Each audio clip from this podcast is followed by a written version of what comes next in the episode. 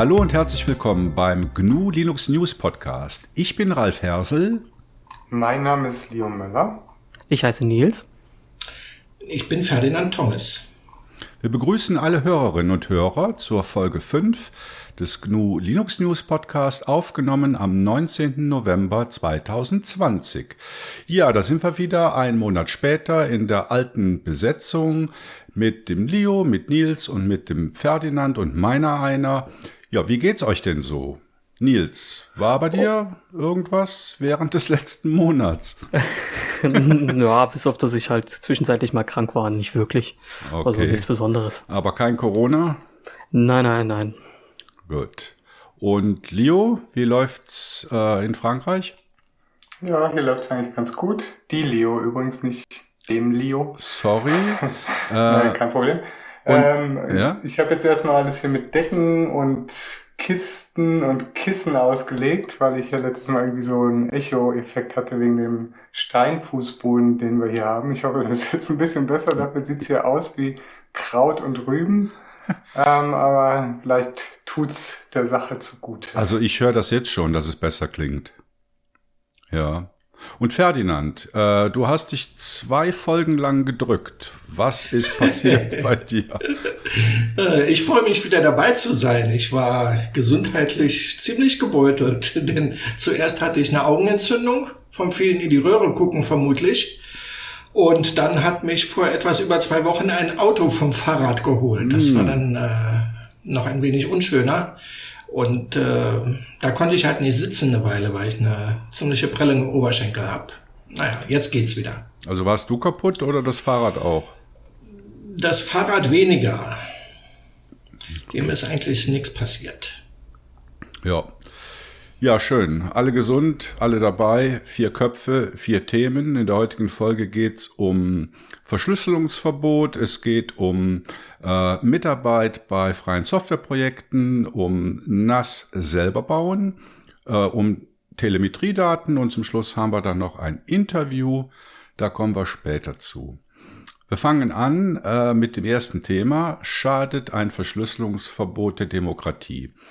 Äh, ja, liebe Hörerinnen und Hörer, ihr habt es bestimmt alle mitbekommen. Das ist durch alle ähm, Tech-Portale gegangen, durch alle netzpolitischen Portale gegangen. Da gab es einen Resolutionsentwurf des EU-Ministerrats, der Generalschlüssel für sichere Messenger, also Signal, WhatsApp, Threema und so weiter, äh, einführen möchte, um Terrorismus, organisierte Kriminalität und so weiter zu bekämpfen. Und diese Resolution soll am 4. Dezember schon von den EU-Innenministern verabschiedet werden. Da gab es jetzt äh, heute, später Nachmittag, eine aktuelle Meldung zu. Und zwar gab es eine Anfrage der Abgeordneten Martina Renner, ich glaube, die ist von der Partei Die Linken. Mhm. Und die Antwort des Bundesinnenministeriums, also des deutschen Innenministeriums dazu war, es gibt keine Pläne des Europäischen Rates, Dienstanbieter zu verpflichten, sogenannte Generalschlüssel einzurichten, die die sichere Kommunikation mittels Ende-zu-Ende-Verschlüsselung einschränken.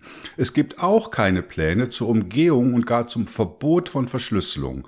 Das Ziel der Resolution des Europäischen Rates ist es, in einem dauerhaften Dialog mit der Industrie zu treten, um einen allgemeinen Konsens zu erzielen und zusammen mit der Industrie an Lösungsvorschlägen zu arbeiten, welche ohne Schwächung der Verschlüsselungssysteme auskommt. Der aktuelle Entwurf enthält daher entgegen einiger Presseberichte keinerlei Lösungsvorschläge oder Forderungen nach Schwächung von Verschlüsselungssystemen. Vielmehr soll damit ein erster Schritt zur vertrauensvollen Diskussion und Kooperation von Politik, Wirtschaft und Wissenschaft getan werden. Soweit das deutsche Bundesinnenministerium. Ja, und hier sieht man jetzt so ein bisschen einen roten Faden oder eine Erzählweise, die man auch schon in diesem Resolutionsentwurf findet. Da steckt nämlich in jedem zweiten Satz drin, wie wichtig doch eine Ende-zu-Ende-Verschlüsselung und eine echte Verschlüsselung ist. Und trotzdem gibt es darin halt so diesen Punkt, ja, aber man möchte ja trotzdem um äh, was nehmen wir, die üblichen Verdächtigen, Terrorismus, Kinderpornografie und so weiter, möchte man doch gerne irgendeine Hintertür haben. Ähm, das Ganze ist natürlich ein Widerspruch, weil eine Verschlüsselung, zu der es einen, einen Nachschlüssel oder einen Generalschlüssel gibt, ist keine Verschlüsselung mehr. Das ist genauso, wie man nicht halb schwanger sein kann. Und ähm, hier geht's um die Frage, ja, was erreicht man überhaupt mit so einem Anliegen? Ich bin der Meinung, man erreicht exakt das Gegenteil des beabsichtigten Ziels. Wenn man Verschlüsselung verbietet oder Hintertüren einbaut, dann wird eigentlich die Bevölkerung unter einen Generalverdacht gestellt. Also das, das Recht auf eine Privatsphäre in der, in der Kommunikation wird dadurch abgeschafft und die, die man eigentlich bekämpfen möchte, nämlich kriminelle Hacker, Terroristen, Bombenbauer, was weiß ich, wird natürlich die Arbeit dadurch erleichtert, da die Nachschlüssel natürlich äh, garantiert geleakt werden. Oder man muss sich das vorstellen, in äh, allen möglichen Behörden äh, liegen Nachschlüssel oder Verfahren, um solche Kryptographie äh, zu umgehen. Und äh, das wird garantiert geleakt. Außerdem bin ich der Meinung, dass sich Kriminelle einen feuchten Kehricht darum scheren, ob es ein Verschlüsselungsverbot gibt oder nicht. Die werden weiterhin verschlüsselte Kanäle einsetzen, die eventuell außerhalb der EU-Rechtsprechung liegen. Ja, also was haltet ihr jetzt von der Antwort des Bundesinnenministeriums, die doch sehr darauf pochen, dass man die starke Verschlüsselung nicht unterwandern will? Also in meinen Ohren ist es ganz simpel. Die versuchen einfach nur, die Leute, die jetzt laut geworden sind, schnellstmöglich zu beruhigen. Du hast äh, einfach Leute wie wir, die dann plötzlich wirklich nervös wurden und gesagt haben, oh Gott, das kann nicht sein. Die zerstören quasi jegliche private Kommunikation. Und für mich klingt es als nichts anderes, dass sie versuchen nur, bleibt mal ruhig, wir haben ja gar keine technischen Vorschläge gemacht, wir wollen das doch nur mal diskutieren, da passiert schon nichts. Das ist, ich finde das grauenhaft. Also vor allen Dingen, also ich weiß nicht gar nicht, wie es in den anderen Ländern im Moment aussieht, aber in Deutschland ist es ja so, dass der Staatstrojaner ja auch so ein Thema ist. Und damit haben sie ja sogar schon Zugriff auf viele Dinge, die sie vorher gar nicht hatten. Da verstehe ich auch die Begründung dahinter gar nicht erst. Weil die Leute, die sie damit wirklich kriegen wollen, die machen sie doch dann über ihre komischen Staatstrojaner und ähnliches, um die Verschlüsselung komplett zu umgehen. Dann kann denen egal sein, ob es verschlüsselt ist oder nicht. Ja, ich glaube, das klingt ja so auch irgendwie aus diesem Text heraus hervor. Also du liest ja da schon auch einen technischen Aspekt raus. Es ist ja nicht so, dass dieser Text völlig technikfrei ist. Also was ich zum Beispiel da rauslese, ist wieder diese ähm, Ausspähung an der Quelle. Das heißt, irgendwie soll wieder quasi bevor es verschlüsselt wird, so der Trojaner eingesetzt werden, wie zum Beispiel irgendwie Keyboard mitschneiden oder sonstige Pläne, was sie da alles schon machen, oder eben dieser Bundestrojaner in Deutschland. Ähm, und ich glaube, das ist die Idee. Und ich, äh, für mich klingt das einfach so, dass sie sich wünschen, dass wie eine also ich glaube, das ist eigentlich, Sie schreiben es, was hat nichts mit technisch, technischen Details zu tun, aber es ist so, wie es für mich äh, klingt, sehr technisch. Denn was Sie sich, glaube ich, wünschen, ist eine einheitliche API, um eben diesen Bundestrojaner bedienen zu können. Also eine, eine Schwächung von Verschlüsselungssystemen gibt's nicht. Das ist, wie äh, schon richtig gesagt wurde, so wie ein bisschen schwanger. Das fällt also schon mal weg. Da gibt's auch nichts zu diskutieren, denke ich. Ähm, wenn man technische Möglichkeiten erarbeiten möchte, um vor der Verschlüsselung zugreifen zu können, dann betrifft das nicht nur die Zielgruppe, sondern betrifft das wiederum alle und äh, Generalverdacht und äh, das äh, halte ich nicht für gut. Naja, hier geht's ja jetzt erstmal um die verschlüsselten Messenger. Also äh, genannt werden halt immer die üblichen Verdächtigen, Signal, WhatsApp, Threema, äh, wo man daran will.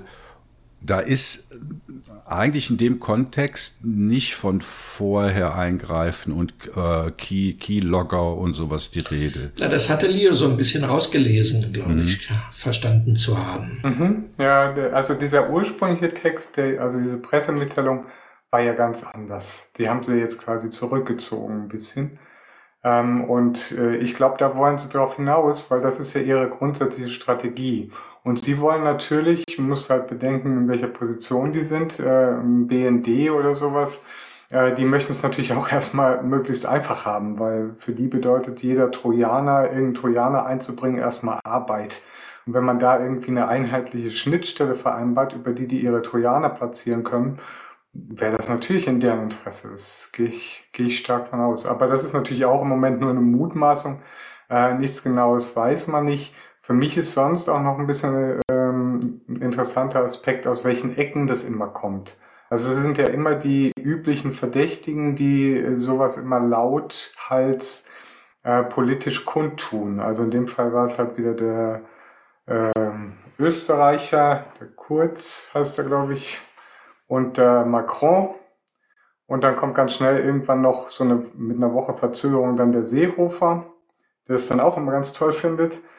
Ähm, also es sind eigentlich immer die gleichen, also eher so, ähm, ja, eher aus dem rechtskonservativen äh, Lager äh, angesiedelten äh, Parteien, die da tatsächlich dann darauf pochen. Und das finde ich halt auch immer, auch immer sehr interessant. Also ich glaube, da ist der politische Konsens auch noch gar nicht so gegeben. Das sind immer die, die Leute, die sehr laut schreien und die hört man dann auch schnell, aber ob das tatsächlich dann alle so ähm, sehen, wage ich im Moment tatsächlich erstmal zu, zu bezweifeln. Dafür ist Europa auch viel zu bunt und viel zu durchmischt. Leo, du hast jetzt den europäischen Aspekt äh, beschrieben. Es gab auch viele Kommentare dazu, die äh, den Begriff Five Eyes da reingebracht haben. Also ich glaube, es geht weit über Europa hinaus, oder? Also Five Eyes, das wer ist das? USA, England, Australien, äh, Kanada, ähm, weiß jetzt gar nicht, wer das fünfte Auge ist. Äh, da gibt es natürlich genau die gleichen Bestrebungen, oder? Und da wurden auch direkt Verbindungen gezogen, äh, dass halt diese Länder ähm, auch was gegen Verschlüsselung haben. Die würden sich natürlich freuen, wenn wir da den Vorreiter machen. Ähm, das ist ganz klar. Aber wie kann man das Ganze jetzt aus von der Warte der Zivilgesellschaft ähm, betrachten. Also wir hatten ja in der letzten Folge hatten wir schon das Thema Verschlüsselung von E-Mail-Kommunikation, äh, wo ja auch sehr schnell klar wurde, ja, das geht, ist aber technisch schwierig und äh, für einen Normalbürger ist es noch schwieriger als für unser eins. Ähm, bei diesen Messengern, äh, die hier angesprochen sind, ist es ja eigentlich für die normale Bürgerin relativ einfach. Sie muss nämlich gar nichts machen. Oder das ist ja. im System eingebaut, oder? Das ist so naja. der. Also da muss ich wirklich nochmal einhaken, weil zum Beispiel bei WhatsApp, also eigentlich dem verbreitetsten Messenger überhaupt, hast du zwar möglicherweise End-zu-Ende-Verschlüsselung auch mit dem Protokoll, was im Signal-Bereich entwickelt worden ist. Ähm, nur tatsächlich ähm, wenn du dann irgendwo Cloud-Backup eingeschaltet hast, lädt der hier deinen ganzen Chatverlauf halt in Google rein oder in iCloud oder sonst irgendwas. Und ohne Cloud-Backup ist es bei Telegram ja so, dass du quasi, wenn du dein Device nicht mehr hast, deine ganze Chat-Historie verloren hast. Du meinst bei, bei WhatsApp? WhatsApp. Mhm. Sorry, bei Telegram eben nicht. Bei Telegram hast du ja Device, die History Device übergreifend. Das ist eigentlich viel besser. Aber tatsächlich auch nicht, wenn du verschlüsselst. Das liegt halt an der, an der Implementierung. Da müsstest du ja sowas wie Cross-Signing implementieren, wie es halt zum Beispiel bei Element der Fall ist. Ähm, ansonsten geht's ja gar nicht. Wie, wie willst du das sonst machen? Der andere äh, Client oder das andere Endgerät hat äh, keinen Zugriff auf die Schlüssel. Müsstest du ja schon irgendwie dann implementieren. Das haben sie alle nicht implementiert. Ja, worauf ich eigentlich hinaus wollte, war die Tatsache, dass wenn wir jetzt mal einen verschlüsselten Messenger äh, voraussetzen, von mir aus Matrix Element, ähm, dann muss sich ja der normale Bürger gar nicht darum kümmern. Also ihm wird im Grunde genommen eine gewisse Sicherheit durch eine komfortable, transparente äh, Verschlüsselung gegeben. Das ist ja jetzt nicht der Punkt, dass man sagt, ja, das ist ja so kompliziert, äh, würde ich ja gerne, kann ich aber nicht, also wie zum Beispiel im, im E-Mail-Umfeld. Hier bekommt er ja eine gewisse Privatsphäre geschenkt, indem er Protokolle und Werkzeuge verwendet, die seine Kommunikation verschlüsseln, egal ob er jetzt ähm, äh, samstags nachmittags über Atombombenbau schreibt oder ob's äh, der Einkaufszettel ist. Ne? Da wird einfach mal gesagt, okay, generell wird verschlüsselt alles, was ihr macht, ist ja eigentlich ein vernünftiger und bequemer Ansatz für ganz normale User. Aber wenn es jetzt um dieses Thema geht, dass das untergraben werden soll, was meint ihr denn? Interessiert das den, die Zivilgesellschaft, und ich meine jetzt wieder die ganz normalen Bürger, die nicht so technikaffin sind, interessiert die das überhaupt oder kommt dann wieder dieser alte Spruch, dieser alte Spruch, wer nichts zu verbergen hat, hat auch nichts zu befürchten? Also ich denke, das wird, wenn es so eine, wenn es auf sowas hinausläuft, dann wird es einen rauschenden Blätterwald geben und dann gibt's äh, für WhatsApp jede Menge Nachrichten, vielleicht eine Woche lang und dann hat sich das erledigt. Das wird dann nicht weiter Thema sein. Ähm, bei unserer, bei unserer Klientel wird das ein bisschen anders aussehen, aber so im Allgemeinen wird das so verlaufen. Das wird schnell untergehen. Also heißt ja, auch so. Ja, ich sehe es ein bisschen anders. Also ähm, du kannst es ganz gut sehen, jetzt zum Beispiel an diesem ganzen Snowden Skandal. Also das wird schon auch politisch sehr wahrgenommen und betrachtet und es gibt entsprechende Bestrebungen. Deutschland ist äh, da wirklich immer auch äh, bemüht, ähm, ja auch Lösungen zu finden und ich denke, das ist auch der richtige Weg, weil jetzt zum Beispiel ein Bundestrojaner ähm, komplett irgendwie, ähm, ich meine, ist es klar, ob das technologisch sinnvoll ist und so weiter, ist nochmal die andere Frage. Aber ein Bundestrojaner grundsätzlich in Frage zu stellen, würde ich persönlich jetzt zum Beispiel auch nicht machen. Also es kann durchaus Fälle geben, wo es aus meiner Sicht Sinn macht, sowas zu nutzen, aber natürlich unter strengen Auflagen und unter Kontrolle. Also das ist ja ein ganz anderes Thema. Ich meine, das ist ein Bereich, der ist bisher noch nicht, nicht beackert worden. Da haben wir auch noch viel zu wenig Erfahrung. Ähm, und ich denke, da gilt es wirklich gesunde und vernünftige Lösungen zu finden, die tatsächlich auch nachhaltig und irgendwo in irgendeiner Form transparent sind oder zumindest Kontrollinstanzen äh, enthalten. Und das ist eine Herausforderung und ich, ich denke, darum geht's. Und ich finde jetzt, ähm, so wie ich jetzt die Antwort vom Bundesinnenministerium gelesen habe, finde ich das nicht so schlecht, da auch tatsächlich auch mal ins Gespräch zu treten mit der Industrie und das ähm, einfach auch mal zu thematisieren, weil es ist ein, ein Punkt, der ist noch offen und ähm, da müssen in irgendeiner Form Lösungen gefunden werden und ich denke zum Beispiel gerade Deutschland hat das bisher eigentlich, äh, eigentlich sehr gut gemacht. Hatte auch schon seine Skandale und alles, aber insgesamt haben sie einen recht, ähm, recht guten Mittelweg gefunden aus meiner Sicht. Also sind wir da jetzt optimistisch und glauben diese Aussage vom Innenministerium, dass man, äh, wo ja betont wird, dass man Verschlüsselung beibehalten will und einfach nur darüber reden will, ja, was gibt's denn für Möglichkeiten? Und vielleicht kommt zum Schluss heraus, ja, es geht nicht, man kann nicht halbschwanger sein. Das, das ist so die optimistische Vermutung. Oder äh, steht ihr eher hinter der pessimistischen Vermutung, ja, das Ding wird am 4. Dezember durchgewunken und äh, ja, also man hat da irgendwelche Strohmänner aufgebaut und die Bevölkerung beruhigt, aber tatsächlich wird ein Verschlüsselungsverbot kommen. Wie schätzt ihr das ein? Optimistisch oder pessimistisch? Also ich bin da eher pessimistisch. Ich glaube zwar, dass es ähm, nicht wirklich zu einem Verbot kommen wird, aber eher zu einer Einigung darauf, dass man irgendwie darauf zugreifen kann. Ich denke nämlich schon, dass die Leute, also dass gerade die Regierungen sehr dahinterher sind. Ähm, ich halte es auch gar nicht so von so weit hergeholt, dass man das vielleicht sogar benutzen möchte, um diese Annäherung an die Five Eyes zu bringen. Das ist zwar eine Behauptung, die nirgendwo belegt ist, wirklich gar nicht, das ist auch okay, aber ich bisschen das Gefühl habe ich schon, dass man sagen könnte, ja, das können die dafür nutzen. Das könnten sie machen, um sich ein bisschen zu einigen, um dann irgendwelche Annäherungsversuche zu kriegen. Hm. Was ich aber auch noch zu dem Thema sagen muss, ist, für mich in dem ersten Entwurf, den ich mal gelesen hatte, gab es eine Formulierung, die, da stand drin, dass die Anbieter von verschlüsselten Kommunikationsmitteln, wie schon gesagt, Signal, WhatsApp, Threema, keine Ahnung, Matrix.org oder ähnliches, halt dazu gebracht werden sollen, eher den Behörden Zugriff zu geben.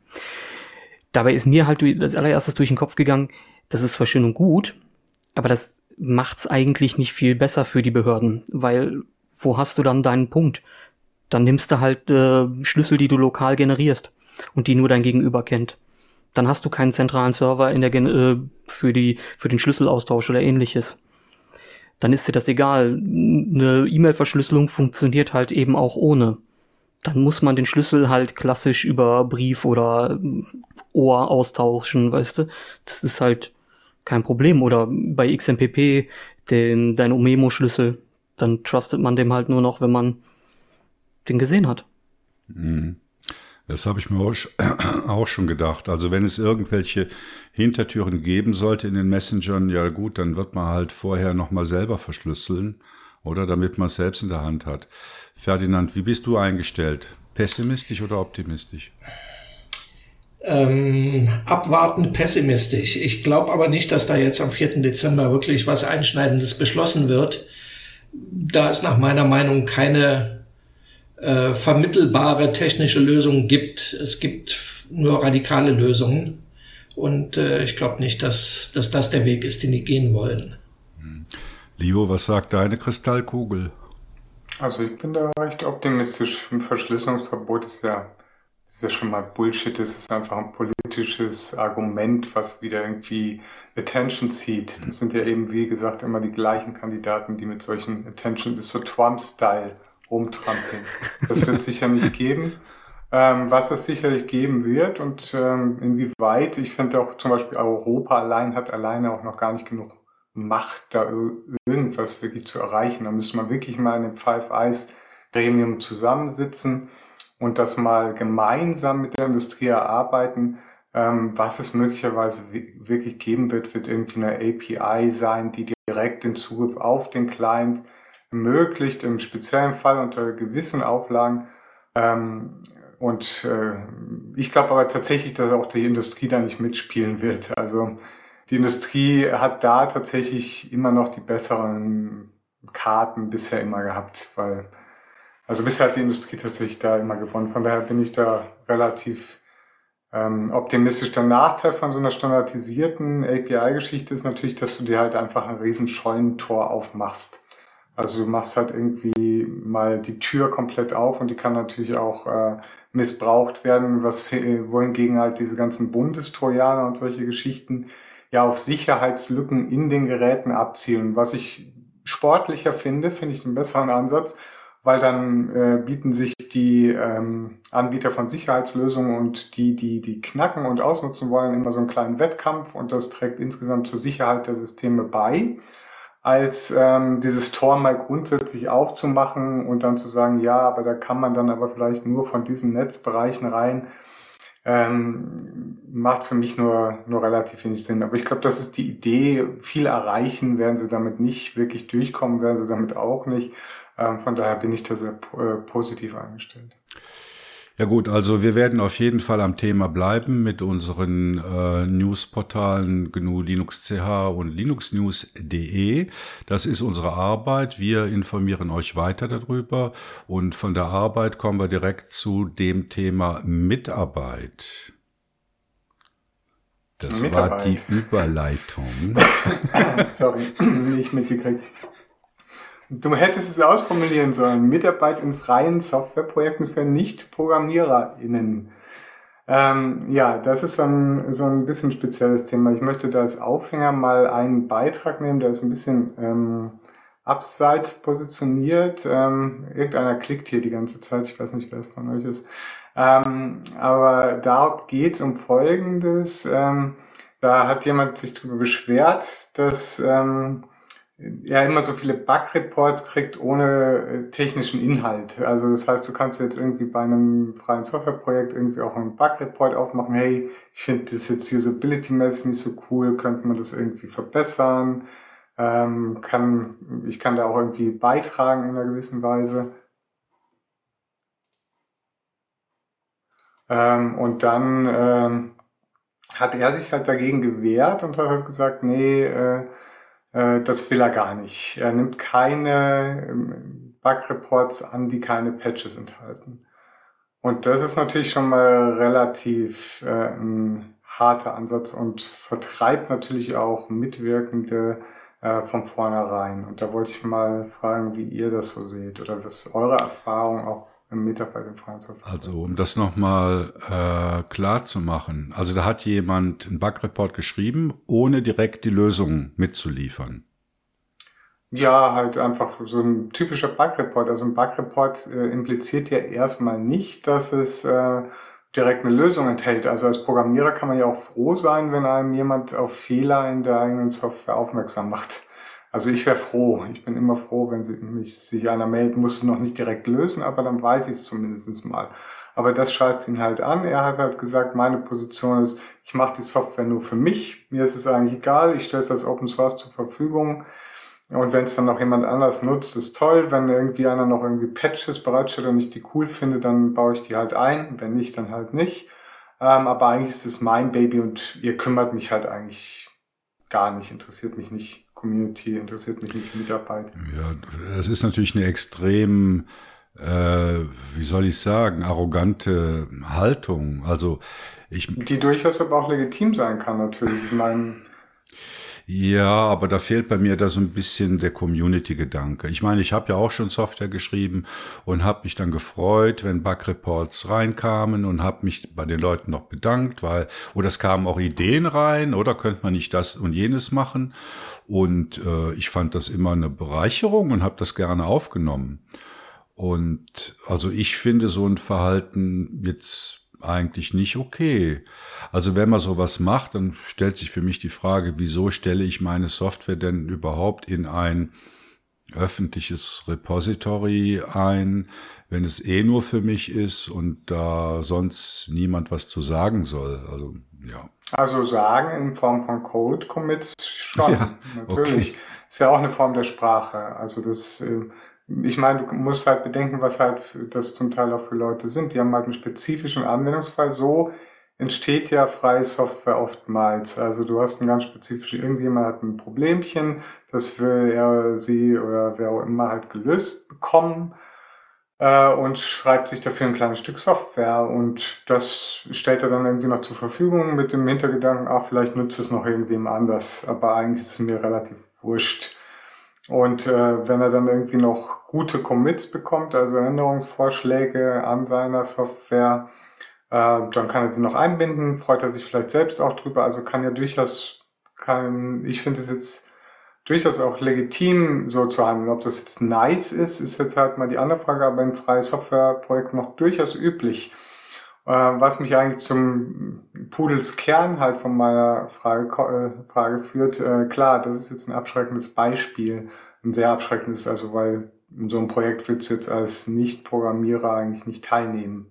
Also du kriegst dann direkt, also ja, ich glaube, er hat dann einfach den Bugtracker zugemacht. Also von daher ist das Problem auch gelöst. Ähm, aber ansonsten gibt es natürlich viele Einstiegspunkte. Und ich finde, ich glaube, das ist eines der großen Probleme, die wir mit freier Software haben, dass wir halt wirklich neue Contributions unheimlich erschweren. Also wir machen halt wirklich äh, es Menschen, die sich damit auseinandersetzen wollen, wirklich unheimlich schwer, irgendwelche Zugänge zu bieten. Und da äh, wollte ich einfach mal fragen, was ihr für Möglichkeiten auch sieht. Wo kann man teilnehmen? Welch, welche Ideen habt ihr, wie man das, die Situation noch ein bisschen verbessern kann? Boah, ich glaube, das ist eine relativ schwere Frage an sich, weil oftmals ist es viele Projekte krapsen daran. Viele wissen nicht, wie sie an sowas teilnehmen können, wenn sie nicht coden können. Das ist Nummer eins. Ähm, Nummer zwei ist, selbst wenn du coden kannst, ist die äh, oft genug die Qualität, mit der du irgendwas programmierst, nicht das, was der ähm, Maintainer erwartet unter Umständen. Das heißt, was willst du machen? Dann gibst du ihm das, dann ist er sauer, dann sagt er, das will ich nicht, das ist Mist und äh, lehnt es ab. Und irgendwie sind alle Seiten dann irgendwann frustriert. Das ist irgendwie ein bisschen strange. Also ich wüsste jetzt auch nicht hundertprozentig, wie man jetzt Leuten empfehlen könnte, mach mal. Also ich glaube, da muss man ein bisschen differenzieren. Ich habe mir den, äh, den äh, Forenbeitrag durchgelesen und der Kollege geht ja sogar so weit, dass er sagt, ich nehme von euch nur Bug Reports entgegen, wenn ihr mich bezahlt. Das heißt, ja. für mich, das ist kein Entwickler, der jetzt in irgendeiner Distribution steckt und da Pakete maintaint, sondern jemand, der vom, vom äh, Schreiben von Software lebt. Und von daher den irgendwo schon legitimen Anspruch hat, dass äh, er davon leben kann. Und das ist halt eine Art, dies zu erreichen, indem man sagt, okay, ich stelle euch die Software zur Verfügung, kostenfrei, die ist für mich fertig.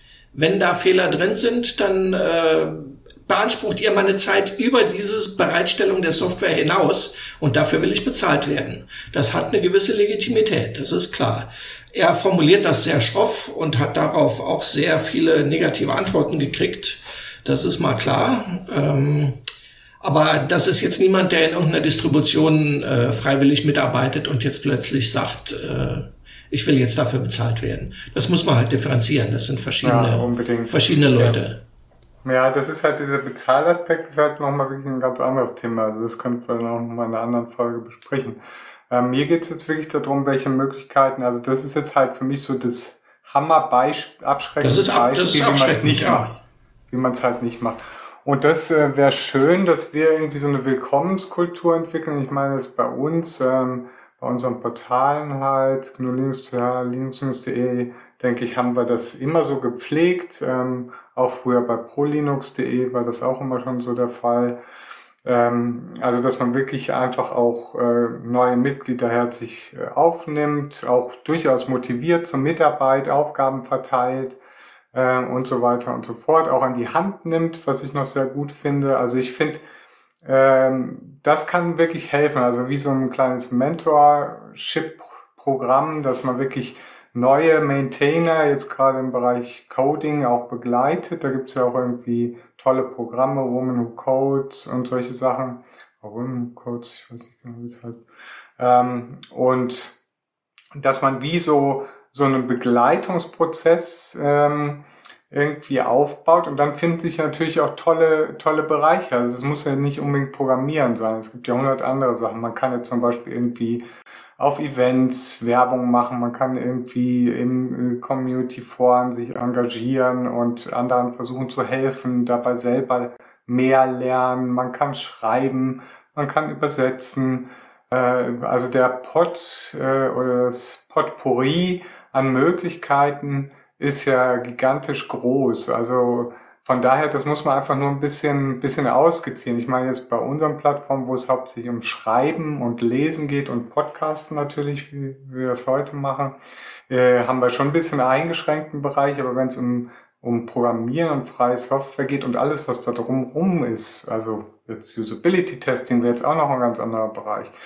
Da gibt's ja schon tausende Möglichkeiten und das, ich denke, wo es halt oft fehlt, und das habe ich eben auch aus der Antwort von dir, Nils, so rausgehört, ist eben so diese helfende, die, der, äh, helfende Hand oder die Hand, die Person oder das System, das kann ja durchaus auch irgendwie technisch unterstützt sein, das dich an die Hand nimmt ähm, und dich dann mal wirklich so rein begleitet in diese Prozesse und dir aufzeigt, hier brauchen wir dich gerade oder da kannst du was machen und dir auch direkt konkrete Aufgaben gibt, weil ich denke, das, also zumindest aus meiner Erfahrung auch als äh, Community-Leiterin von diversen größer, großen und größeren Freie Software-Projekten, hat sich das sehr bewährt, dass man äh, gut damit fährt, wenn man Menschen erstmal was gibt, konkrete Aufträge, mach mal bitte das und guck mal, wie weit du kommst. Wenn du nicht weiterkommst, frag nach, wir helfen gerne und dann immer mehr Freiraum gibt, wenn sich das halt irgendwie in einer gewissen Form bewährt hat und so ähm, entsteht dann auch schnell so eine gewisse Ver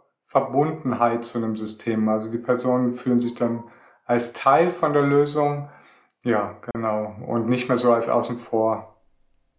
Also ich finde, ich, ich finde, dass ähm, der technische Aspekt immer noch zu sehr im Vordergrund steht. Also wenn wir uns die, die, die, die großen Code-Plattformen mal anschauen, also GitHub jetzt mal als Beispiel, äh, da gibt es ja eine Struktur auf GitHub, oder? Äh, die verschiedenen Seiten. Und das Einzige, was da eigentlich nicht technisch ist, ist so die Einstiegsseite, wo beschrieben wird, was macht das Projekt und vielleicht noch irgendeine Dokumentationsseite oder wo es wirklich um, um Doku geht. Was ich mir vorstellen könnte, wäre, wenn man die Struktur von solchen Code-Repositories derart ändert, dass es eben explizit Seiten gibt, wo die verschiedenen Mitarbeitsmöglichkeiten äh, zur Mitarbeit explizit genannt werden und auch explizit nicht technische Sachen oder, oder äh, Sachen, die, die nichts mit Programmierung zu tun haben.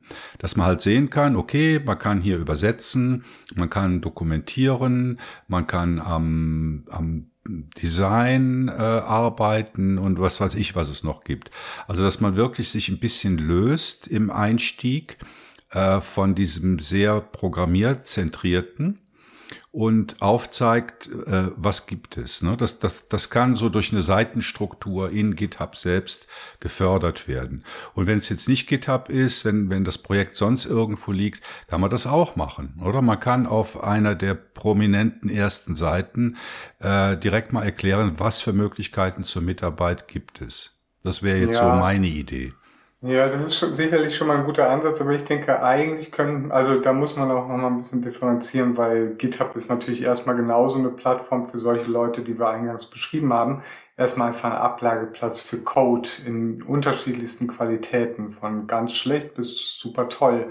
Sonst nichts. GitHub selbst hat sich da noch nicht weiterentwickelt und das finde ich halt schade, also jetzt nicht nur GitHub, sondern auch GitLab und äh, Altessian, Bitbucket, wie sie alle heißen, Gither und Co. sind alles nur diese Code-Hosting-Plattformen und es ist keine Code-Kollaborationsplattform und das wäre halt viel schöner, dass man irgendwie zum Teil wirklich auch vielleicht ähm, Bot gestützt oder irgendwie mit so mit so kleinen Chatbots und äh, die leiten dich dann halt irgendwie in den, wenn es dann halt ein IRC oder ein Matrix-Kanal ist, mal da rein. Hey, herzlich willkommen, du willst mitmachen, welcher Bereich interessiert dich, dann kannst du es mal ein, anhaken und dann bist du halt in den entsprechenden Matrix-Channel oder sonst irgendwo hingeleitet. Und dann hast du direkt die Leute quasi am Draht. Und dass man quasi so die Leute hinführt. Und da kann man technisch so viel machen. Und das wird so wenig genutzt aus meiner Sicht äh, bisher. Ähm, und verkommt halt wirklich zu, zu so einem wirklich reinen Code-Ablage, Schuttablageplatz und da verschenkt man halt unheimlich viel Potenzial, was so eine Plattform tatsächlich auch leisten kann. Ja, genau das meine ich. Ich meine, es gibt ja oft dann noch separate äh, Seiten, also Webpages zu den einzelnen Projekten. Die sind aber nicht standardisiert. Ne? Da, da überlässt du es ja jedem Projekt selber, was sie da äh, jetzt machen. Aber wenn du jetzt eben diese großen Code-Hosting-Plattformen hast, ich glaube, dass da hast du einen gewissen Hebel, wenn du da von der von der Struktur her genau sowas aufsetzt und ermöglicht, wie du gerade gesagt hast, Leo. Also ich denke, in großen Communities hat sich in den letzten Jahren, was das sogenannte Onboarding angeht, also das, das, äh, ein, das, die, das freundliche Begrüßen von neuen äh, Beitragenden, hat sich schon einiges getan. Gerade so bei KDE und GNOME, die geben sich da sehr viel Mühe. Wobei, glaube ich, das Wort Freundlichkeit äh, ein ganz wichtiger Aspekt ist dass man erstmal freundlich auf, auf neue Leute zugeht und dann erstmal schaut, äh, was, was möchten die, was können die und so weiter. Ähm, Debian ist nicht gerade als freundliches Umfeld bekannt, hat aber in der Hinsicht vor vier oder fünf Jahren auch einen wichtigen Schritt getan, in dem nämlich ähm, auch nicht programmierende Menschen Debian Developer werden können, also offiziell äh, Mitglied von Debian sind, was insofern wichtig ist, da nur wer wirklich offizieller Debian Developer ist, auch mitbestimmen kann und auch wählen kann. Ähm, man kann also Debian Developer werden ohne Upload-Rechte. Das heißt, man kann keine Software hochladen, man macht Übersetzungen, man arbeitet an der Webseite und alles, was Leo vorhin schon so erwähnt hat. Was Nicht-Programmierer alles machen können. Das halte ich für ganz wichtig. Und ich denke, in den letzten Jahren hat sich da einiges getan. Ja, das ist eine, tolle, tolle Entwicklung auch im Debian-Projekt. Bei Debian ist es aus meiner Erfahrung einfach so, dass es gut funktioniert, wenn du Leute kennst, die im Projekt drin sind. Persönliche Kontakte spielen da eine ganz große Rolle aus meiner Sicht.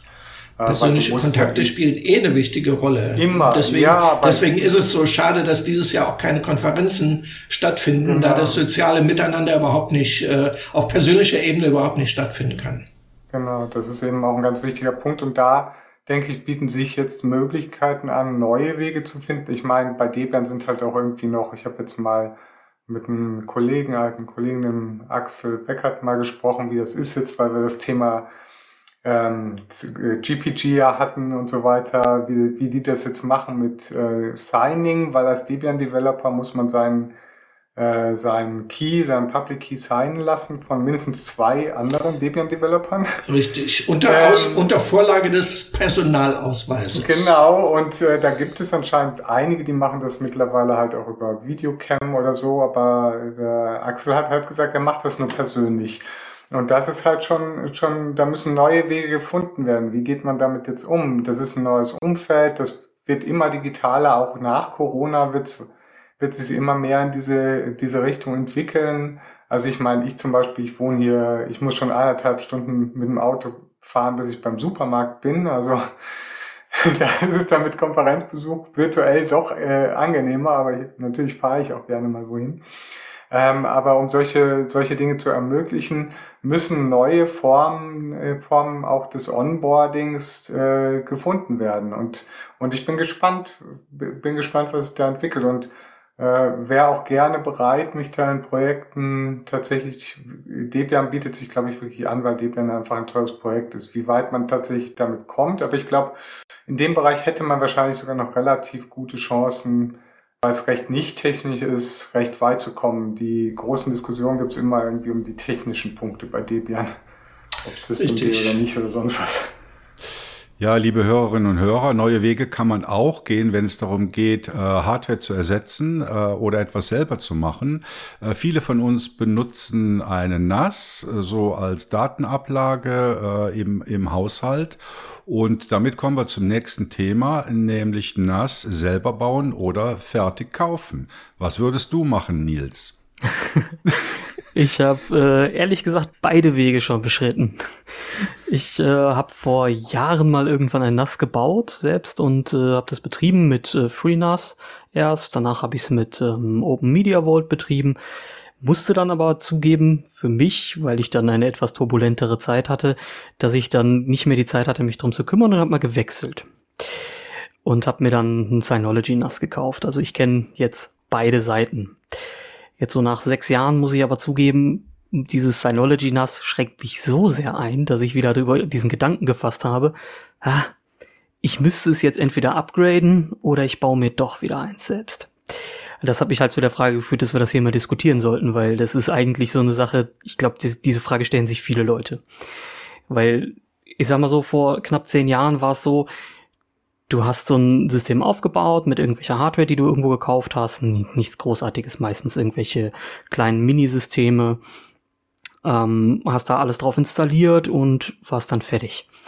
Aber im Zuge dessen, dass wir mittlerweile mit Docker und Snap und sowas arbeiten können, ist die Einrichtung von so von Selbstbau-NAS-Systemen einfach noch viel interessanter geworden und noch viel, viel schneller. Deswegen wollte ich mal hören, wer von euch setzt denn überhaupt ein NAS ein und gekauft oder Selbstbau? Also ich habe eine Synology NAS, so ein ganz einfaches weißes äh, Billigding, oder? So mit, ich glaube, zwei, zwei ein Terra Platten drin. Äh, also so das, das Billigste, was man kaufen kann. Das Teil läuft bei mir auch schon seit Jahren, äh, steht im Wohnzimmer unterm Sofa. Äh, ich spiele auch meine ganze Musik darüber ab. Also das ist über USB direkt mit meinen Aktivlautsprechern verbunden und wird über so eine Android-App SSH Command oder so, SSH-Button heißt das Teil, äh, gesteuert. Und bisher war ich eigentlich immer sehr zufrieden, aber Jetzt habe ich mir auch über, tatsächlich überlegt, und deshalb finde ich das, das Thema auch so interessant, Ja, eigentlich würde ich mir ja gerne eine selber bauen, weil man ist doch etwas eingeschränkt bei den Features. Man hat eine gewisse Auswahl an Software, die da installiert ist und die man sich auch nachinstallieren kann. Aber es ist als nicht so optimal, wie ich mir das äh, vorstellen würde. Ähm, ja, also zum Beispiel beim Abspielen von Musik, also Verwaltung von Multimedia-Inhalten, äh, ist das sehr eingeschränkt, was man da machen kann. Nur um mal ein Beispiel zu nennen. Also ich bin da absolut dafür, dass man sich so eine NAS vielleicht selber bauen sollte. Also ich kenne auch beides und habe auch beides.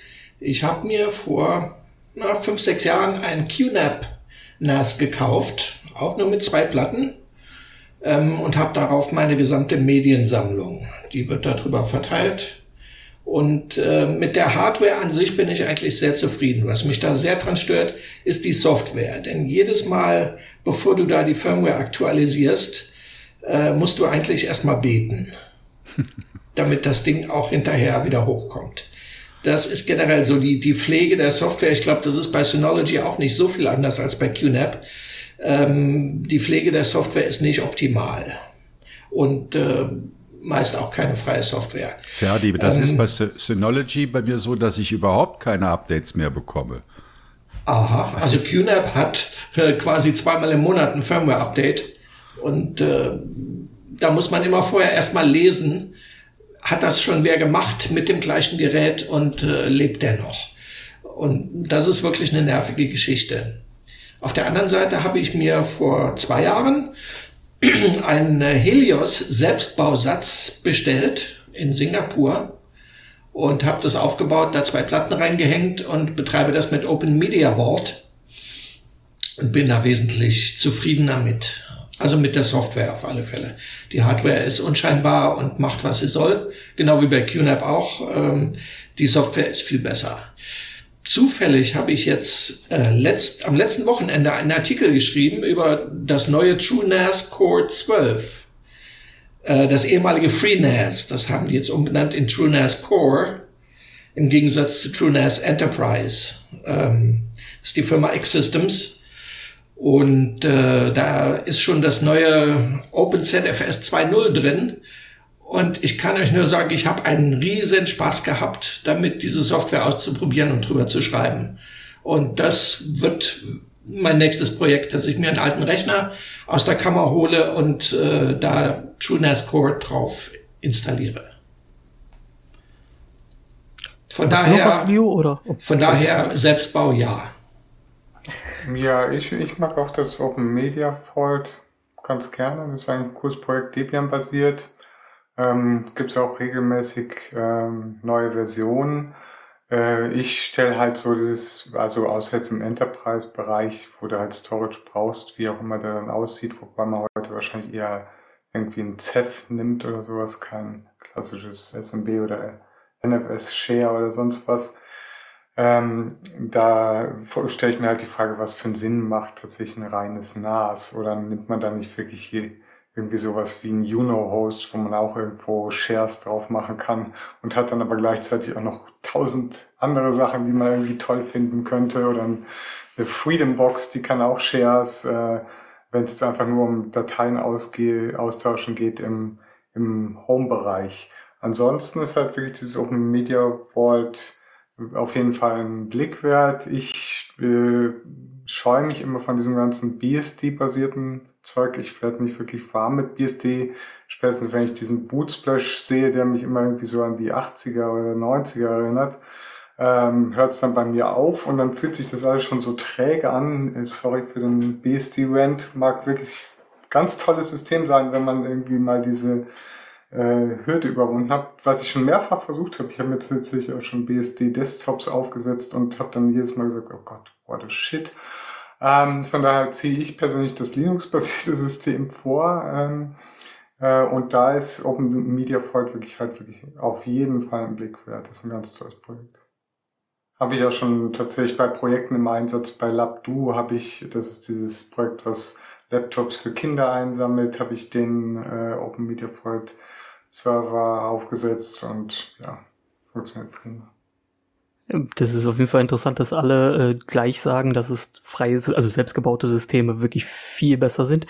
Das ist auch mein Feedback. Das ist das Open Media Vault habe ich halt benutzt. Ich persönlich muss ganz ehrlich sagen, FreeNAS, äh, TrueNAS und Open Media Vault haben mich persönlich nicht mehr begeistert nachher. Also gerade in den Versionen, die aktuell auf dem Markt sind, fand ich das nicht mehr gut. Ich muss persönlich zugeben, ich bin so der Verfechter, als nächstes wird's irgendwas äh, Ubuntu Server basierendes oder Debian ganz normal in eine Stable Variante und dann fertig. So dass ich mir alle meine Dienste selber baue und dann ist gut. Ich finde zum Beispiel selbst Open Media Vault ist mittlerweile sehr angewachsen und hat extrem viele Plugins schon drin, die man gar nicht braucht. Und ich glaube, das ist bei vielen so. Ich habe zum Beispiel gerade einen Kollegen auch beraten, der wollte sich auch eins selber bauen. Und den habe ich nachher wirklich zurückstutzen können, quasi von einer dicken Hardware, wo er wirklich dann da einen Intel Core i3, glaube ich, sogar nehmen wollte. Ähm, und haben gesagt, immer, geh doch mal auf den Pi. Dazu gibt's extra so ein, ähm, ein Pi-Head mit vier Festplatten für zweieinhalb Zöller. Und das reicht. Darauf läuft mit Docker, läuft da eine saubere Nextcloud drauf, dann hat man sein CalDAV, seinen normalen Dateisync und ähnliches und eine SMB-Freigabe läuft. Natürlich wichtig vorausgesetzt, man nimmt einen Pi 4, der nun mal eine Gigabit-Schnittstelle schon hat, da kann man dann auch mal Daten hin und her schieben. Ne, also das finde ich halt viel interessanter, als äh, dann richtig fette Hardware zu nähen und da so ein Open Media Vault draufzusetzen. Also jetzt muss ich da mal dazwischen gerätschen und eine ganz dumme Frage stellen. Was ist denn jetzt überhaupt der Unterschied zwischen einer NAS und einem ganz normalen Server? Ähm, na, also, bitte, Leo. Sorry. Technisch erstmal keiner. Von der Hardware her erstmal. GUI da drauf. Das ist ja das Ding, du hast eine Clicky Bunti GUI. Nee, nee, ich habe ja gesagt Server. Ja, ach so, du meinst hardware-technisch. Ja, also eben, ihr habt das ja jetzt äh, alle schon mal so angesprochen. Man kann ein richtiges äh, NAS-System machen oder man kann einfach ähm, eine Hardware nehmen und eine Server, ein Linux-Server-System drauf spielen. Ja, das hat halt dann deine Festplatten-Shelves, wo du dann einfach im besten Fall, wenn du ein bisschen professionelleres Teil hast, die mit einem Klick dann die Platten tauschen kannst und so weiter, mit einer Backplane. Das ist, ich meine, kommt auf an, wovon wir jetzt sprechen. Wenn wir jetzt einfach nur von einer Synology mit zwei Disks sprechen, die auch schon mal einfach mal mehr oder weniger verschweißt ist, also da muss man dann schon schrauben, um die Disks zu tauschen ähm, dann macht es aus meiner Sicht keinen großen Unterschied. Aber im Enterprise oder auch im Midrange-Segment, äh, so ab vier Platten, möchtest du die schon eigentlich tauschen können, ohne dass du das ganze Teil aufbauen musst. Und oder, da ist das, glaube ich, mhm. was Ferdi sich gekauft hat, noch eine ganz coole, coole Geschichte. Aber wie ist das? das Helios? Und, ja. Also für da mich wäre jetzt der Unterschied. Hard sorry. Ähm, äh, sorry, ja. Hardware Rate, ist das ein Thema? Immer. Also zum Beispiel, das sollte gar keine Frage sein. Man kann zwar auch softwaremäßig irgendwelche Rates bauen, bin ich kein Freund von. Klar, es gibt viele sehr ausfallsichere Systeme, wo damit das funktioniert, aber nichts ist zu ersetzen durch ein Hardware-Rate. Mit einem anständigen Rate-Controller, der unter Umständen sogar noch einen Cache hat, falls man sowas rumliegen hat, ähm, die Schreibperformance und Leseperformance kriegt man nirgendwo sonst her. Und die Ausfallsicherheit. Also die Dinger sind wirklich dann safe. Ich habe noch nie gehabt, dass mir mein RAID-Controller, das heißt ein Intel Onboard RAID-Controller, irgendwas kaputt geschrieben hat oder nicht funktioniert hat nachher. Ähm, während ich bei Software-RAIDs schon mal hatte, nach einem Software-Update oder ähnliches, dass irgendwas nicht funktioniert hat. Also da bin ich immer, ich vertraue sehr gerne auf Hardware. Das stimmt schon, da muss man aber dann auch ein bisschen in die Tasche greifen wieder, ne? Das ist dann, äh, wenn man einen Pi zur Grundlage nimmt, der 35 Euro kostet und das Hardware-Rate kostet dann 300 oder mehr, dann ja. äh, weiß ich nicht, ob das Verhältnis da noch stimmt. Also das ist das richtig. So ein Pi ist natürlich jetzt nicht das, wo man das Hardware Rate erwarten würde. Das ist schon klar. Also da muss man so ein bisschen sehen, wenn man günstig wie möglich und so schnell wie möglich sowas bauen möchte und ich sag mal so ähm, wohnzimmerfreundlich wie möglich ist so ein Pi wirklich interessant. Den kann man halt nehmen, der ist schön klein und du kannst du hinstellen und der frisst auch nicht viel Strom. Ähm, und wenn man dann aber sagt, ja, okay, ich will aber mehr haben, ich muss mehr Datensicherheit haben und wesentlich mehr Redundanzen und so weiter, dann sind wir schon bei dem Punkt, wo ich sage, okay, da musst du dann Hardware-Rate vorsetzen. Also das ist, da gibt es eine Spanne und die muss man sich einmal mit beschäftigen. Was brauche ich wirklich? Also jetzt mal Butter bei die Fische. Also wir wollen ein NAS selber bauen und wir stellen uns vor, wir wollen ein System haben mit dem Hardware-Rate und von mir aus mit, mit vier von außen tauschbaren Platten da drin. Wie macht man das jetzt? Also Kauft also, man Gehäuse? Was kostet das Ganze so ungefähr? Kosten sind ein bisschen abhängig davon, wie der Markt gerade aussieht. Gehäuse ist natürlich, also du hast schon recht, du kaufst dir ganz normalen Gehäuse mit außen zugänglichen Platten. Wichtig dabei ist, dass man darauf achten muss, dass diese Platten eine Backplane haben, wo man die äh, Festplatten dann während des Betriebs auch austauschen könnte. Das ist nämlich leider nicht immer der Fall. Die haben oft Slots, aber gar nicht die Backplane hinten. Da muss man ein bisschen sich beschäftigen mit, dass äh, ich kenne gerade, glaube ich, kein Gehäuse, was aktuell frei auf dem Markt ist. Muss ich passen. Ähm, dann braucht man ein Motherboard, eine CPU, ein bisschen RAM und die Festplatten. Beim Motherboard sollte halt darauf geachtet werden, dass man mindestens vier, Schnitt, äh, vier SATA-Schnittstellen hat. Von der CPU her, das ist eigentlich so der größere Punkt, sollte man darauf achten, ein Dual-Core sollte es Minimum sein. Ähm, ob es jetzt ein Celeron ist oder ein, ich bleib jetzt mal bei der Intel-Lager, weil die AMD-Lager in dem Bereich sind, ja, in dem Low-Budget sind sie nicht interessant, ganz ehrlich. Ähm, und dann sollte man 8 GB Arbeitsspeicher nehmen und jetzt das Ganze zusammenschrauben und dann hat man eigentlich schon sein NAS. Und bei welchem Preis sind wir da so ungefähr? Das ist natürlich dann jetzt eine gute Frage bei roundabout 600 Euro, würde ich sagen. Also das ist leider sehr teuer im Moment. Man muss dazu aber auch sagen, das hängt ganz stark davon ab, wie viel Festplattenspeicher man braucht. Wenn man jemand ist, der nur, viel, nur ein Terabyte braucht, ne, oder meinetwegen zwei Terabyte, ähm, ist das vollkommen egal. Dann, dann kostet das nichts. Ähm, ich glaube, der Terabyte, ein Terabyte Platten kosten im Moment etwas um die 36 Euro. Ähm, roundabout, ich bin gerade nicht ganz sicher. Ähm, und wenn man überlegt, davon vier Stück ist nicht ganz so teuer, nimmst du eine 4 Terabyte Platte, die du gerne haben möchtest, dann bist du schon bei 130 Euro pro Stück. Nimmt man da Harddisks oder nimmt man SSDs? Ich würde immer Harddisks im Moment noch empfehlen, immer noch, weil, ja. ja, weil die, die SSDs sind halt einfach aufgrund äh, ihrer Schreibbegrenzung, ja, also ihrer begrenzten Lebenszeit durch Schreibzyklen, nun mal einfach dafür noch nicht geeignet. Auf so ein NAS schreibt ja. man schon mal recht viel. Ne? Wenn du Backups schreibst. Also ich habe jetzt schon seit fünf Jahren nur noch SSDs irgendwo in NAS gesehen. Alles andere will und Performance, du kannst es nicht vergleichen. Ja, natürlich nicht. Discs, also da muss man ein bisschen mehr in die Discs investieren und dann klappt das eigentlich ganz gut. Die Software kann das auch ein bisschen, bisschen abfangen. Und was jetzt die Hardware betrifft, ich weiß jetzt nicht, ob das das gleiche ist, was äh, ich eben äh, gefragt oder was der Ferdinand eben erwähnt hatte, eben dieses Helios. Ich kenne nur dieses Helios 64 das ist quasi. Das, so ist, das, das ist das Neuere, ja. Ja, fertig. Ich habe das den Vorgänger. Okay, und da, die, die sind ja, äh, ist der Vorgänger auch schon irgendwie Hotplug-fähig, oder? Der ist Hotplug-fähig, aber nicht in so einer Box, sondern das ist ein etwas wackeliges Gehäuse, was man selber zusammenbaut. Ähm, okay. Aber Hotplug-fähig ist das auch. Aber das ist jetzt, das neue Teil sieht recht stabil aus, kostet unter ja. 300 Dollar. Ja. Ähm, mit Board meines Wissens nach. Mit ähm, Board ohne Platten. mit Board ohne Platten natürlich, klar. Ja. Die Platten muss man dann selber kaufen. Ähm, aber da kann man eigentlich schon gut loslegen und ich finde das eine gute Lösung.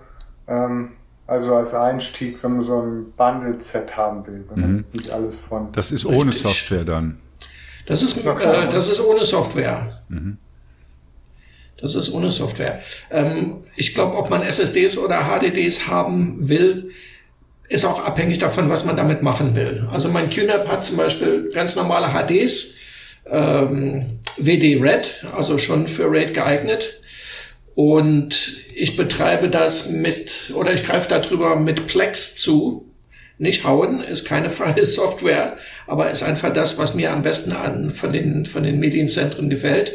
Und da reicht die, die äh, da reichen HDDs vollkommen aus. Da wird auf Musik zugegriffen, auf Filme. Äh, das ist mit, mit normalen HDDs kein Problem. Also In anderen Fällen sind natürlich SSD, SSDs eher angesagt, das ist klar. also was man sagen muss, ist natürlich, wenn ich eine Datenbankserver auf meinem NAS betreiben möchte, dann sollte ich zu einer SSD greifen. Das ist keine Frage. Das ist viel sinnvoller. Aber ich weiß nicht, ob sich das überhaupt jemand im Moment leisten möchte, eine 4 Terabyte SSD in sein NAS zu basteln. oder 12 oder noch mehr. Ja, also, die anderthalb oder sowas, die gehen dann schon, aber natürlich, das ist dann richtig kostspielig. Also ich habe also ich würde sagen, der, acht, der, der, der mal 8 und das reicht mir dann schon. Das wird dann, geht dann schon ins Geld. Genau, also ich habe auch hier ne, in meinem Synology sind es jetzt viermal, äh, viermal ne, dreimal drei, einmal und eine Vierer dabei, ähm, weil mir mal eine kaputt gegangen ist und die Vierer günstiger war, gerade in dem Zeitpunkt. Ähm, also das war schon teuer genug. Und wenn ich mir vorstelle, das müsste ich jetzt auch noch in SSDs bezahlen, das ist den Performance-Schub nicht wert. So ein System dient doch als, naja, Backup Storage oder halt Ablage für irgendwelche Klamotten wie Musik, Filme, ne, wenn man jemand irgendwas zuspeichern will oder sowas. Also, also oder Fotos, ne? Ich lasse meine VMs da drauf laufen, aber. okay. Äh, aber selbst da, was hast du für VMs? Da läuft wahrscheinlich dann irgendein ähm, ja, Server drauf, eine wissen. Website oder so? Okay. Ja. Aber da läuft dann schon einiges. Aber das kommt immer sehr, natürlich klar ne, auf den Anwendungsfall an. Grundsätzlich, das war jetzt aber ein bisschen pauschal gesagt, ich denke, grundsätzlich kann man sagen, wenn man schnell will oder braucht, macht SSD Sinn, dann wird es halt weniger Platz. Wenn man es nicht so schnell braucht und viel Platz braucht, stattdessen zum Beispiel, um seine Mediensammlung abzuspeichern und die dann irgendwie zu streamen auf dem, auf dem TV oder auf dem Raspberry oder sonst was, ähm, auf dem Kodi, dann reicht ja auch so, ein, so eine langsame, aber dafür sehr große Festplatte. Also das kommt, muss man natürlich immer, hängt immer klar vom Anwendungsfall ab. Das kann man sicherlich nicht so pauschal sagen, aber du hast eben so äh, mehr oder weniger klar gesagt, nee, SSDs kommen für dich nicht in Frage und es hat mich ein bisschen so gestutzt, weil ich einfach nur noch mit SSDs arbeite seit Jahren. Aber es ist ja auch ein bisschen Geschmackssache. ja, es ist, es ist halt einfach, der, der, der Mehrpreis ist es mir meistens nicht wert, wo ich ganz klar sagen muss, ja. ah, nee, und die begrenzte Lebensdauer. Ähm, das habe ich tatsächlich keine schlechten Erfahrungen mitgemacht bisher. Oh, das ist gut. Also ich habe auch noch keine, ich habe seit fünf Jahren eigentlich in den Rechnern auch nur SSDs und mir ist auch noch keine kaputt gegangen. Also ich habe seit toi, toi, sechs toi. Jahren habe ich zwei Stück. Okay, dann hast du vielleicht den falschen Vendor ausgesucht. Ah, waren zwei verschiedene. Einmal war es eine Sandisk und was hatte ich noch? Eie. äh, boah, ich glaube noch so eine Kingston irgendwoher. Das ah, ist Kingston sind halt so Budget-Dinger. Also das Problem halt bei diesen Kingston äh, äh SSDs ist tatsächlich, dass sie sehr unterschiedlich sind. Es gibt die ganz günstigen, die sind dann super lahm, halten aber lange. Wenn es dann aber mehr Speicherkapazität sind, äh, geht, ist die Lebenszeit dann, dann deutlich reduziert. Ähm, und bei SAN-Disks habe ich eigentlich grundsätzlich eigentlich nur schlechte Erfahrungen gemacht, außer für USB-Sticks. Die haben sie noch irgendwie im Griff, aber alles andere, selbst diese äh, SMMC-Karten und solche Geschichten, nur schlechte Erfahrungen, obwohl alle immer irgendwie sagen, SAN-Disk wäre das Tollste für den Bereich. Sind mir irgendwie schon zig Stück irgendwie kaputt gegangen. Auch wenn ich jetzt irgendwie kaum Schreiboperationen drauf mache und so weiter. Gut. Eine Sache habe ich noch die, zu dem Thema auf jeden Fall. Ähm, was ich eine coole Idee finde und was ich auch als nächstes wieder machen werde, ist, wenn man alte Hardware hat, die lässt sich auch oft sehr gut umtransformieren zu einem NAS. Das heißt, wenn man seinen Rechner aktualisiert hat, dann ist der alte Rechner oft genug noch leistungsstark genug, um halt die NAS-Software zu tragen. Das ist nämlich eine, eine Sache, man muss nicht immer alles direkt wegschmeißen oder sonst was. Ähm, man kann halt auch alte Dinge umfunktionieren. Wenn es gereicht hat, um einen Ubuntu normal zu betreiben bis heute, dann hat er danach eigentlich auch genug Leistung, um da ein NAS draus zu bauen oder einen Server für die kleinen Dinge. Das wollte ich eigentlich noch sagen. Ja, ich glaube, dann ist unsere Empfehlung eigentlich eindeutig. Wir raten dazu, die NAS selber zu bauen.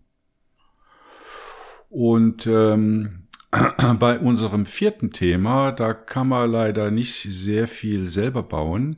Da geht es nämlich um Telemetriedaten. Sind die nützlich oder sind die nicht nützlich, Ferdinand? Ja, das ist die Frage. Ähm, ich komme auf das Thema, weil ich am 6. November eine News veröffentlicht habe, dass KDE plant, mit seinem äh, Dateimanager Dolphin künftig Telemetriedaten zu sammeln. Dazu wurde ein neues Tool entwickelt, das nennt sich K-User Feedback. Und damit sollen zukünftig auch Umfragen unterstützt werden. Und auf diese News hin kamen in, innerhalb der ersten 24 Stunden schon über 50 Kommentare zusammen, die die ganze Bandbreite von Ja, ich helfe gerne bis zu Geh weg, lass meine Daten in Ruhe reichen.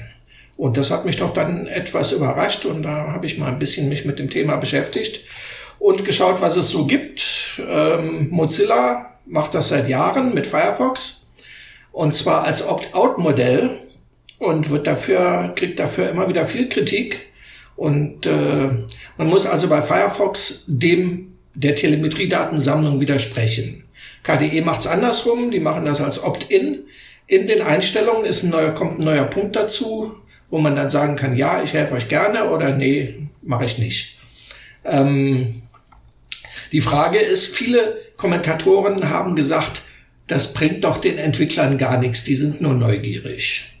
Ähm, Dolphin, bei Dolphin soll gesammelt werden zum Beispiel. Die Dolphin-Version, die Qt-Version, die verwendete Distribution, die Anzahl der Monitore, wie oft wird Dolphin gestartet und wie lange wird es eingesetzt, welche Lokalisierung wird genutzt, welche Netzwerkfreigaben hat das System und welche zusätzlichen Einstellungen wie Tooltips oder Informationen, Ordner-Panels und sowas werden bei Dolphin genutzt. Jetzt sagen die Leute, okay, das bringt doch keinem was. Ähm, ich bin da ein bisschen anderer Meinung. Ich ähm, gebe Telemetriedaten gerne ab, solange es als Opt-in gestaltet ist, wie das KDE macht. Ähm, bei Firefox bin ich da eher dann auf der anderen Seite und sage, nee, wenn ihr das automatisch einsetzt, dann äh, als Opt-out, dann mache ich da nicht mit. Wie seht ihr das denn? Ja, also mir Bringt fällt spontan fällt mir jetzt natürlich Ubuntu ein. Da war das ja auch ein Riesenthema, oder? Mit den Telemetriedaten. Richtig. Und, und ich finde, es gibt so, also spontan fallen mir zwei äh, äh, Grundsätze ein. Ich finde, ähm, Telemetrie sollte grundsätzlich äh, opt-in sein. Und einen zweiten Punkt finde ich aber auch noch wichtig. Die Telemetriedaten sollten transparent behandelt werden. Also ich komme jetzt wieder mit Ubuntu und möchte das mal, ja, jetzt mal als positives Beispiel hinstellen. Also die hatten zwar Opt-out, aber bei der Transparenz fand ich die ganz gut. Die sind nämlich hingegangen und haben dann aus den Te Telemetriedaten einen Bericht erstellt. Ich weiß nicht mehr, wie das Ding heißt. Da konnte man hingehen, ist auch von vielen Newsportalen dann drüber geschrieben worden und man konnte sich dann die Ergebnisse dieser, dieser Datensammlung konnte sich jeder anschauen. Also das ja. meine ich mit Transparenz. Die waren zwar nicht sehr aufschlussreich, aber die Transparenz war da. Also ich habe darüber auch berichtet damals und äh, da waren nicht allzu viele Erkenntnisse, die nicht eigentlich logisch und klar waren, zu gewinnen. Das mag aber auch an der Fragestellung liegen, also das ist natürlich klar. Ich hatte das mal ein bisschen mitverfolgt, bei dem Debian gibt es ja dieses Popularity Content. Richtig, Popcorn. Das ist, glaube ich, Popcorn. Ja, genau, das ist ja auch immer nur Popcorn. Ähm, und das ist halt auch so ein, äh, da muss man halt explizit Ja sagen. Das macht Bei der halt Installation halt, schon. Ja, und das macht halt tatsächlich niemand. Und das finde ich eigentlich sehr schade, weil sowas wäre gerade für so ein Projekt wie Debian sehr nützlich, um ein bisschen zu erfahren, welche Pakete denn tatsächlich häufig genutzt werden. Das kann man natürlich auch auf andere Art und Weise mit Download-Counts und so weiter messen. Aber äh, ich finde das grundsätzlich nicht schlecht, wenn es irgendwie offen, transparent äh, und halt auf Einwilligung des Users geschieht. Ähm, wobei tatsächlich das Ding, habe ich tatsächlich mal einen Bericht gelesen, dass das dann wie beim Dem-Projekt tatsächlich dann niemand macht. Was ich dann wieder schade finde. Also Telemetrie ist so negativ besetzt bei vielen, ähm, dass es dann einfach gar nicht wahrgenommen wird oder einfach wahrscheinlich einfach Default ist halt No und dann wird einfach weitergeklickt oder Enter gedrückt und dann kommt es nie so weit, aber ich finde, da sollte man ein bisschen mehr Bewusstsein schaffen und auch sagen, hey, du hilfst dem Projekt tatsächlich damit, insbesondere wenn es ein freies, offenes Projekt wie das Debian-Projekt ist. Ähm, finde ich dann wirklich eine unterstützenswerte Sache. Ich glaube, sie denken sogar darüber nach, das nicht mehr einzubauen. Ich weiß gar nicht, äh, Ferdinand, weißt du, ob es jetzt in Bass dann noch drin war? Ich meinte schon, oder? Ich Ich denke, das ist in Buster noch drin. Ich habe jedenfalls nichts Gegenteiliges gehört.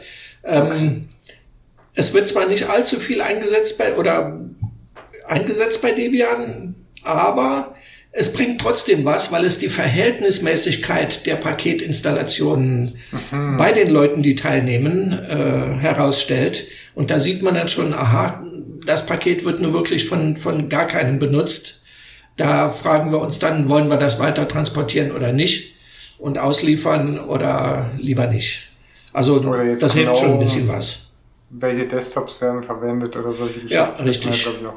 Mhm. Da geht's dann äh, mehr um die Verhältnismäßigkeit. Bei, bei KDE mit Dolphin geht's jetzt eher um die Funktionen. Welche Funktionen werden genutzt und welche nicht und so weiter. Ja, das ähm, ist dann natürlich schon sehr anwendungsspezifisch. Sie wollen ja damit ermitteln, welche Buttons häufig geklickt werden, um dieses ja, Interface zu ja, verbessern. Richtig.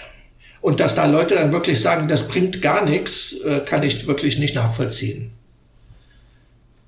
Da haben ja, manche Leute wirklich doch sehr einen Aluhut auf. Ja, das definitiv. Ich finde es einfach interessant, dass gerade KDE jetzt in diese Richtung prescht, weil sie ja alles immer zupflastern mit Menüeinträgen und Optionen und tausend Verstellmöglichkeiten. Ja, vielleicht deswegen. Vielleicht weil es dann doch zu viel wird, ja. Finde ich gut, ja. Also ich würde gerne noch einen anderen Aspekt reinbringen. Der stammt nicht von mir, sondern der stammt von Mike Cooketts. Viele kennen den aus dem äh, Sicherheitsbereich. Äh, und der hat des Öfteren darüber geschrieben, dass Telemetrie eigentlich nur so ein, äh, ein Pflaster auf unfertiger Software ist. Also wir liefern mal aus und die Telemetriedaten werden uns dann schon sagen, was wir für Bugs in der Software haben. Wie, wie seht ihr diesen Aspekt? Ich glaube nicht, dass es bei, äh, bei Telemetrie um Bugs geht. Äh, es geht einfach darum zu sehen, welche Funktionen werden genutzt und welche nicht. Wo wollen wir, in welche Richtung wollen wir weiterentwickeln? Das hat, glaube ich, mit Bug-Tracking nicht so viel zu tun. Das ist eher Usability, oder? Ja. Das kam auch bei den Kommentaren zu meiner News sehr häufig, dass die Leute sagen, es gibt doch Bug-Tracker, warum noch Telemetriedaten? Okay. Ich sehe da nicht den Zusammenhang. Ja, aber solche Sachen wie Apport, wo, wo halt Abstürze zurückgemeldet werden, die fallen doch auch in den Bereich Telemetrie. Hm. Das ist eher ein automatisiertes Bug-Reporting. Das würde ich jetzt nicht als Telemetrie. Telemetrie ist ja ganz klar zur Ermittlung von Nutzerverhalten gedacht. Also das ist ja der ursprüngliche, die ursprüngliche Definition des Begriffs. Und das heißt, Richtig. entweder Nutzung von Paketen, wie bei jetzt bei Popularity äh, Contest oder jetzt halt bei Dolphin eben mit dieser, ich glaube LibreOffice, ich bin mir jetzt nicht sicher, will nichts Falsches sagen, aber ich meinte, LibreOffice hat da zumindest auch mal drüber gesprochen, das machen zu wollen, ähm, um, um eben die GUI tatsächlich zu verbessern, um rauszufinden, okay. Würde, würde bei LibreOffice auch total Sinn machen, finde ich. Würde definitiv Sinn machen, ja. Ähm, und dann kann man natürlich dann schnell sehen, okay, ja, hier haben wir jetzt einen Menüpunkt, der wird irgendwie von einem Prozent unserer User angeklickt. Vielleicht macht es gar keinen Sinn, diesen Menüpunkt über, überhaupt so prominent zu haben und den verstecken wir vielleicht, wenn wir die Option beibehalten wollen. Oder vielleicht brauchen wir die Option auch gar nicht mehr und wir schmeißen sie einfach und man kann so viel das war ja eben auch das, was ich eben sagte. Das ist dieser ganze Bereich Usability Testing und ich finde, das ist auch, auch was, wo man tatsächlich beitragen kann zu freier Software, indem man eben Telemetriedaten für freie Softwareprojekte sendet. Wichtig ist natürlich, dass die in einer gewissen Form anonym äh, übermittelt werden, dass die möglichst vielleicht auch der Übertragungsweg mal zumindest transportverschlüsselt ist äh, und solche Geschichten. Also das sind so ein paar ja, Grundsätze, an die sich jeder halten sollte, der irgendwie Telemetriedaten ermittelt und überträgt vor allen Dingen. Ähm, aber dann, finde ich, kann man da auch schon wirklich Freisoftware mit unterstützen und tatsächlich besser machen. Ja, denn die, die Entwickler können die Usability nicht testen. Die haben äh, jeder einen Rechner zu Hause oder zwei oder drei. Äh, und äh, ja, dazu wird der, der Nutzer wirklich gebraucht. Anders geht's nicht. Hm. Also ich glaube, ich habe einfach eine, eine, eine, etwas breitere Vorstellung von Telemetrie. Also ihr habt das gerade erklärt, was es eigentlich bedeutet. Ich hätte jetzt gesagt, alles, was nach Hause telefoniert, gehört für mich mit dazu. Also das wäre dann eben auch das Bug-Reporting. Aber ich lasse mich da gerne belehren. Äh, ich finde, es gibt auch noch einen großen Unterschied, ob wir jetzt über freie Software reden oder über proprietäre. Also bei der, bei der freien Software herrscht, glaube ich, mal ein wesentlich größeres Grundvertrauen, dass Anwender auch bereit sind, äh, Telemetriedaten an das Projekt zurück zurückzumelden.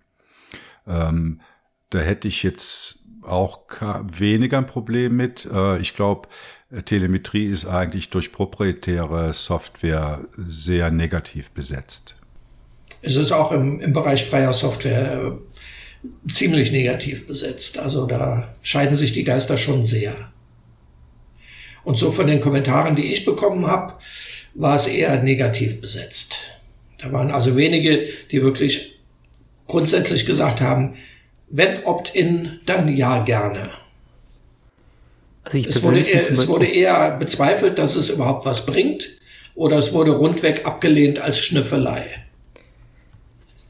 Also ein Opt-in finde ich zum Beispiel an sich ganz gut. Aber es ist halt, oft genug ist den Leuten gar nicht klar, was da überhaupt passiert. Das, heißt, das erklärt KDE sehr, sehr genau auf einer eigens eingerichteten Seite ja, genau, genau aufgelistet, warum die das machen und äh, was sie sich davon versprechen und auch auf einzelne Funktionen eingegangen, die man abfragt, was man sich davon erwartet und so weiter. Die sind da schon sehr transparent. Ja, sowas musst du aber den Leuten quasi beim, bei der Installation, wie Ubuntu es damals getan hat, auch klar einfach sofort schon sagen, da muss das muss aufpoppen, das müssen die sehen, da müsste gesagt werden, hör mal, weil wir diese Funktion jetzt gerne verbessern würden, brauchen wir Daten dazu. Möchtest du uns es geht, geben? Es geht und jetzt auf die ganz Suche wichtig finde ich zum Beispiel sagt, ich würde ja gerne, aber wie macht denn das Projekt das? Das machen die wenigsten, die dann wirklich suchen und sagen, okay, wenn mir das gefällt, wie die das machen, dann ja, sonst nein. Das macht keiner oder es, kaum einer. Opt-in ist auch eine tolle Sache und kann auch helfen, aber es ist halt mit einem Punkt immer versehen, den ich ganz negativ finde, und zwar, dass es eben nicht zeitlich begrenzt ist. Das heißt, wenn ich dieses Opt-in einmal gegeben habe, muss ich mich selbst daran erinnern, dass ich es auch irgendwann wieder rausnehme. Es wäre zum Beispiel für diese Projekte ganz interessant, auch einfach zu sagen, wenn du neu installiert hast, dann gib mir diese Erlaubnis einfach für sechs Monate und danach schmeiße ich das raus. Dann sind die Oder Leute auch viel ja. Genau, sind viel positiver dazu gestimmt, weil sie sagen können, ja, okay, die sechs Monate kannst du ruhig mal Daten haben, dann geht's dir besser oder dann kannst du dein Projekt weiterentwickeln. Aber wenn du sowas in, in der Installation machst, wie, wie lange habt ihr eure Systeme? Teilweise, wenn sie gut laufen, zehn Jahre. Richtig. Da ist was dran. Und das kam auch bei den Kommentaren teilweise raus, dass die Leute gesagt haben, ich traue den Projekten nicht unbedingt die mögen zwar mit Opt-in anfangen, die können das aber unbemerkt dann mal ändern. Genau. Da ist also, es ist viel Misstrauen da von, von Anfang an.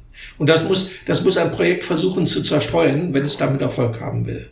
Und ich denke, KDE hat das, macht das recht gut ich finde das gar nicht wichtig, dass es zerstreut wird, sondern ich finde es gerade sogar sehr wichtig, dass diese, dieses Misstrauen existent ist, um einen Diskurs zu er erstellen. Das Projekt muss sich jetzt verantworten vor der Community und erklären, warum es es tun will. Und die Community entscheidet nachher quasi, ob sie das machen oder nicht. Und das ist halt, deswegen muss es kritisch gesehen werden. Also das muss auch immer sehr erstmal eine, eine Gegenwand geben in meinen Augen, so dass man erstmal vor die Wand. Mit, äh, bin ich mit konform, ja. Ja, Community ist auch schon genau das richtige Stichwort. Äh, wir kommen nämlich jetzt zu unserem Interview. Und das Interview habe ich geführt mit äh, dem ähm, Thorsten Franz, der seit neuestem Mitglied des Ubuntu Community Councils ist, wo es eben um die Arbeit äh, vom Ubuntu-Team, Zusammenarbeit mit der Community geht. Viel Spaß beim Interview. Zum GLN-Interview begrüßen wir heute Thorsten Franz. Mit ihm äh, möchte ich reden über das Ubuntu Community Council. Aber bevor wir damit anfangen, möchte ich den Thorsten fragen, wer er ist und was er macht. Ja, da sage ich doch erstmal Danke für die Einladung. Ähm, ja, mein Name ist Thorsten Franz. Ähm, ich bin schon seit 15 Jahren in der Open Source Community unterwegs.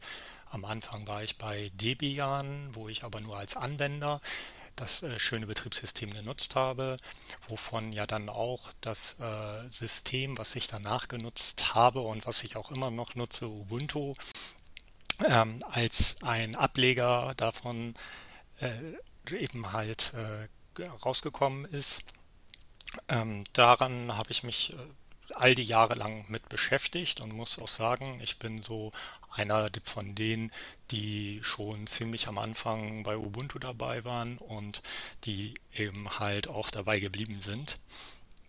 Und das hat mich jetzt äh, doch schon die Jahre eben halt alles geprägt. Mhm. Äh, und jetzt bist du als Mitglied des Ubuntu Community Councils gewählt worden, aber ich nehme an, viele von unseren Hörerinnen und Hörern wissen überhaupt nicht, was das äh, Ubuntu Community Council ist und was die Geschichte hinter dieses Councils ist. Äh, erklär uns doch mal, was es mit dem Ubuntu Community Council auf sich hat. Ja, mache ich gerne. Ähm, dazu muss man noch ein ganz bisschen wissen, ähm, wie Ubuntu organisiert ist. Ähm, denn Ubuntu ähm, ist nicht nur eine Community, die dort eben halt äh, sich um das Betriebssystem kümmert und dort eben halt ehrenamtlich Arbeiten erledigt, sondern es gibt auch noch eine Firma, die hinter Ubuntu steckt. Das ist die Firma Canonical, die äh, aus Großbritannien kommt. Und äh, dort gab es schon immer so zwei Pfeiler. Einerseits natürlich ein wirtschaftliches Unternehmen und andererseits eine Community, was sich auch äh, gegenseitig äh, sehr befruchtet hat, würde ich das mal so letztendlich sagen, auch wenn es manchmal auch ein bisschen Streit gab. Äh, dieses Community Konzil wurde recht früh schon gegründet in den Anfangsjahren, um eine Richtung äh, vorzugeben in der Community insbesondere da, wie es strukturiert ist, wie die Verhaltensgrundsätze dort äh, eben halt in der Community sind und diese, was damit als Community gemeint ist, ist genauso gut auch die Firma hinter Ubuntu Canonical, dass diese Verhaltensgrundsätze auch für die zählen und einfach, wie das Miteinander in der ganzen Community organisiert ist. Dazu hat man dann Verhaltensregeln äh, auf Papier aufgeschrieben, die man dann als Code of Contact äh, verabschiedet hat. Und das ist so eins der zentralen Themen, wie ähm, das Community Council in Erscheinung getreten ist. Und das ist ja in der letzten Zeit äh, eingeschlafen oder über mehrere Jahre. Ähm, der, wer war das? Ähm, äh, nicht Alan Pope. Ähm, also es gab ja in den vergangenen Jahren jemand, der das, der das äh, UCC geleitet hat. Und soweit ich mich erinnern kann, ist der aber vor sechs oder sieben Jahren äh, hat er sich verabschiedet. Und in der Zeit lag das Council eigentlich brach und hat eigentlich nicht mehr seine Aufgaben erfüllt. War das so? Ja, also das war von ein paar Leuten eigentlich auch abhängig, die da eben halt ähm, das geleitet haben. Äh, Daniel Holbach war einer, der, der das auch sehr stark äh, vorangetrieben hat. Ähm, und in den letzten Jahren war das dann äh, Walter ähm, WXL heißt er, ähm, der das äh, so geführt hatte. Das Thema ist schon so, dass in den letzten Jahren insgesamt in der Ubuntu-Community ja so ein bisschen, ich will jetzt nicht sagen, so ein kleiner Winterschlaf eingezogen ist, aber doch schon so ein bisschen Ruhe eingekehrt ist. Die Strukturen haben sich nicht mehr sehr verändert. Es ist alles so immer so geblieben, wie es so war. Und ich glaube, das hat auch sehr viele Leute irgendwie nicht mehr so richtig gereizt. Und dadurch hatte sich das eben halt auch, äh, ja, eben halt herausgestellt, dass sowas wie das Community Council jetzt auch seit über ein Jahr überhaupt nicht mehr belegt war, was eben halt dann auch äh, für Probleme in der Community gesorgt hat, weil ähm, das Ubuntu Community Council auch für eben halt Besetzung von Posten in den Ubuntu ähm, Kontext zuständig ist. Und ja, da die jetzt auch alle vakant geworden sind, ist es dann natürlich schwierig, äh, diese, ähm, ja, wenn dieses äh, Konzil nicht mehr besetzt ist. Mhm, klar. Und ich muss mich an der Stelle korrigieren. Ich meine natürlich nicht Alan Pope, sondern Jono Bacon, der, Ach, vor, Bacon. der vor sechs Jahren das, das Council verlassen hat. Ja, genau. Und äh, der erwähnte WXL, den du gerade genannt hast, das ist der Walter Lepczynski. Der hat das, glaube ich, äh, auch ähm, eben in irgendeinem Blog oder, oder Chat dem Mark äh, Shuttleworth gegenüber äh, angeregt, dass man doch jetzt hier wieder was machen soll und das Ganze wieder neu beleben soll. Mhm. Genau, ähm, da hatte ich noch ähm, aus Jux äh, zu jemand anderen gesagt, der auch bei Ubuntu ähm, dort äh, auch in den Kontext unterwegs ist. Da habe ich gesagt, oh, da haben sie jetzt gerade eine tolle Diskussion. Mal gucken, wie sich das jetzt gerade wieder verhält. Ich tippe auf, es verläuft im Sande. Ich habe mich geirrt. Du hast dich geirrt, ja. Aber jetzt nochmal zurück zu den Aufgaben. Also was sind jetzt konkret die Aufgaben vom Ubuntu Community Council? Also das sind mehrere Sachen. Also einerseits ist es auf jeden Fall äh, die Überwachung des Verhaltenskodex. Ähm, diese Verhaltensregeln, die sind bei Ubuntu ja doch auch so ein bisschen manifestmäßig. Ähm, wir haben da doch schon sehr starken Fokus drauf, dass wir eben halt aufeinander so ein bisschen aufpassen und auch äh, dieses Mitmenschlichkeit in den Vordergrund stellen. Als oberste Instanz ist dort das äh, Community Council dafür zuständig, dass diese Regeln definiert werden und auch in die Organisation umgesetzt werden. Ähm, das bedeutet natürlich auch, dass sie dafür verantwortlich sind, wie die Organisation aufgebaut ist. Ähm, man muss dazu sagen, ähm, in diesem Konzil sind jetzt sieben Menschen reingewählt worden von den Ubuntu-Membern. aber eine Person ist immer drin, das ist Mark Shuttleworth, der Gründer von Ubuntu. Und ähm, der hat also diesen Posten immer, der muss sich da auch nicht wählen lassen, würde es wahrscheinlich sowieso auch sehr viele Stimmen bekommen.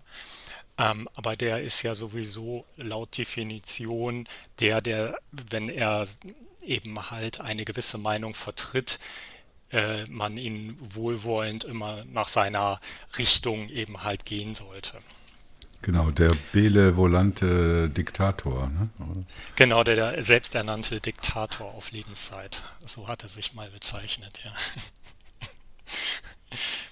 Genau, und ähm, das ist natürlich ähm, so ein Feld, ähm, wie das eben halt ist mit den Verhaltensregeln. Und das andere Feld ist, dass diese ganzen Organisationsstrukturen äh, natürlich auch immer wieder hinterfragt werden müssen, also die, in der Community die Organisationsstrukturen.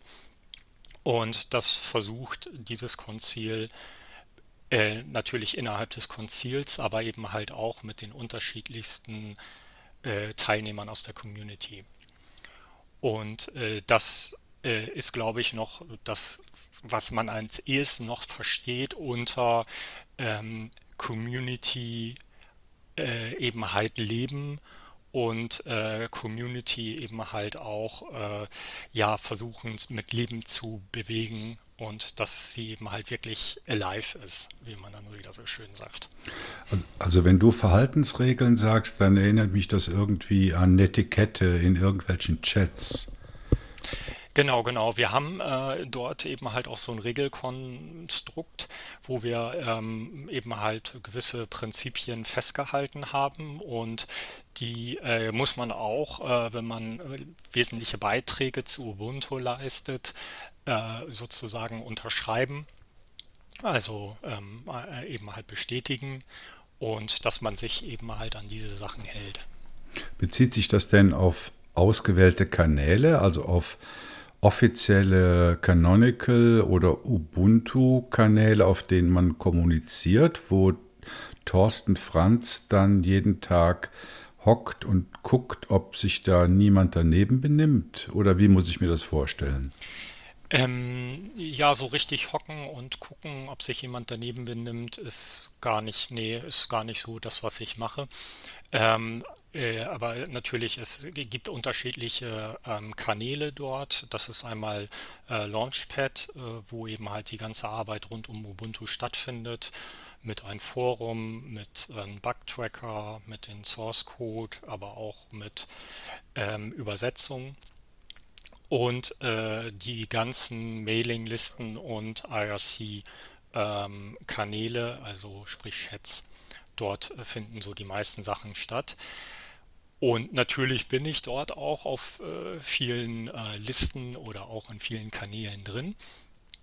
Ähm, aber ich bin jetzt, glaube ich, nicht der, der äh, sehr aktiv nachguckt. Aber das ist natürlich auch das andere Thema. Ähm, wir sind natürlich schon dafür da, wenn es äh, Probleme gibt und äh, wenn Probleme existieren äh, und die an uns herangetragen werden, müssen wir natürlich dann gucken, wie wir diese Problematiken lösen können.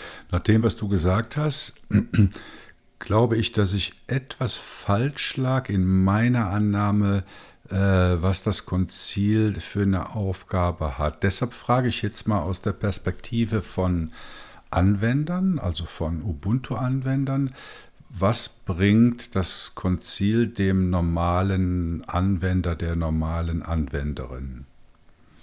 Also den normalen Anwender, eigentlich äh, wird er höchstwahrscheinlich nicht viel von den Community Konzil mitbekommen, sondern es ist mehr die Arbeit an Ubuntu, die durch dieses Community Konzil organisiert wird und dort ein Rahmen für gegeben wird. Aber natürlich ist es auch so, dass ein Anwender, wenn er äh, zum Beispiel Streit oder irgendwelche Dispute mit einem Entwickler oder auch mit äh, Supportern hat und dort an der Stelle nicht weiterkommt, ähm, an, also sei es jetzt auf eine Mailingliste oder auch in ein Forum, sich natürlich auch an das äh, Community Konzil wenden kann und sagen kann, ähm, dass sich da einer nicht an den Verhaltenskodex hält. Ähm, also von daher, da sind wir eigentlich auch überall hin offen, also weltweit.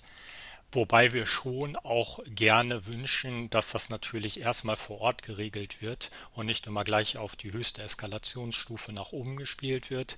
Aber natürlich, wenn ähm, das nicht äh, gütig zu regeln ist vor Ort, ähm, ist es natürlich auch äh, sinnvoll, irgendwann das zu eskalieren und zu gucken, gerade auch für uns zu gucken, ob wir da prinzipiell irgendwelche grundsätzlichen Probleme haben. Und geht es dabei nur um Verhaltensweisen oder könnte es auch um inhaltliche Dinge geben, äh, gehen? Also ich mache mal ein Beispiel. Angenommen, es gibt irgendwie auf dem Launch, auf Launchpad gibt es einen Bug-Report äh, zu irgendeinem dringenden Fehler, der seit äh, zwei Jahren besteht und äh, nichts passiert, nichts tut sich. Wäre das, wär das äh, Konzil da auch ein Ansprechpartner? Wo man sagen könnte, also sorry, oder hier haben wir jetzt hunderte von Leuten, oder die da äh, an diesem Bug-Report dranhängen und es passiert einfach nichts. Also solche inhaltlichen Dinge, ist, ist das Konzil dafür auch Ansprechpartnerin? Ähm, eher nicht. Ähm, natürlich kann das auch ein ganz bisschen was damit zu tun haben mit äh, Kommunikation und das wäre natürlich ein nicht sehr schönes Thema, wenn äh, dort äh, Menschen sich die Zeit nehmen und Bug-Reports zu öffnen, dass auch keiner darauf reagiert. Das wäre schon so ein Thema. Ähm, aber wir haben auch noch ein anderes ähm, Board, äh, das äh, Technical Board. Die sind zuständig für die ganze Entwicklung äh, bei Ubuntu und äh, das wäre vielleicht eher auch ein Thema für die, äh, dass die das diskutieren. Ähm, wenn äh, zum Beispiel Bugs nicht mehr behoben werden, weil die sind für die technische äh, Komponenten zuständig und äh, genau, und die sind auch demnächst, dass sie sich wieder ähm, neu zusammenfinden müssen und äh, dort müssen wir dann auch von äh, Community Concil den Prozess der Wiederwahl oder der Neuwahl der Mitglieder von Technical Board mal halt bestimmen. Wenn jetzt eine Anwenderin mit so einem inhaltlichen oder technischen Thema auf euch oder auf dich zukommen würde, dann würdet ihr aber auch darauf verweisen und würdet sagen, schaut mal, hier gibt es eben dieses Technical Board, das sind die richtigen Ansprechpartner für euch, wendet äh, euch doch bitte an die. Das würdet ihr dann auch machen, oder? Genau, genau. Und ähm, höchstwahrscheinlich sogar erst nochmal gucken, ob man auf äh, Ebenen drunter noch was erreichen kann, weil ähm, meistens ist es doch viel besser auf ähm, tieferen Ebenen, höchstwahrscheinlich gerade auch auf die ähm, Entwicklerebene des Programms, um was es dort geht, dort schon ein, äh, ja, am besten einen Konsens herzustellen, wie man jetzt weiter damit umgeht, weil diese eben halt übergreifenden Institutionen, gerade wie äh, ja das Community Council oder das Technical Board, natürlich schon immer so ein bisschen, ja, das soll eigentlich mehr so die letzte Anlaufstelle sein, wenn man eigentlich vorher nicht mehr weitergekommen ist. Also da würde ich, glaube ich, am ehesten mit den Menschen versuchen, ähm, auf der Ebene mit den Entwicklern zu gucken, ob wir dort irgendwie Lösungen finden. Ja, das klingt vernünftig. Jetzt, ihr seid wie viele Personen im äh, Konzil? Sieben Personen? Acht. Acht, Acht mit äh, Mark Shuttleburs, genau. Ah, okay, ja sorry, den habe mhm. ich jetzt ganz vergessen. Ähm, gibt es äh, eine interne Kommunikation im Konzil und was mich besonders interessiert, äh, gibt es irgendwelche Zielsetzungen, was dieses Konzil denn erreichen möchte in nächster Zeit? Also ja, es, es gibt da interne Kommunikation. Wir sind äh, dort auch im IRC in einem Chat, ähm, wo wir uns äh, zurückgezogen haben. Ähm, da kommt man nicht ohne Einladung rein. Ähm, da können wir ganz privat miteinander plauschen ähm, und eben halt auch ein ganz bisschen sehr, ja, also doch sehr viel offener reden, als wir das eben halt in der Öffentlichkeit äh, tun würden. Ähm, weil man ja auch äh, jetzt gerade neu zusammengekommen ist, muss man ja auch so ein bisschen abchecken, wie die anderen ticken und wie wir da eben halt äh, ja, eine, äh, ja eine Meinung finden, die eben halt alle vertreten können.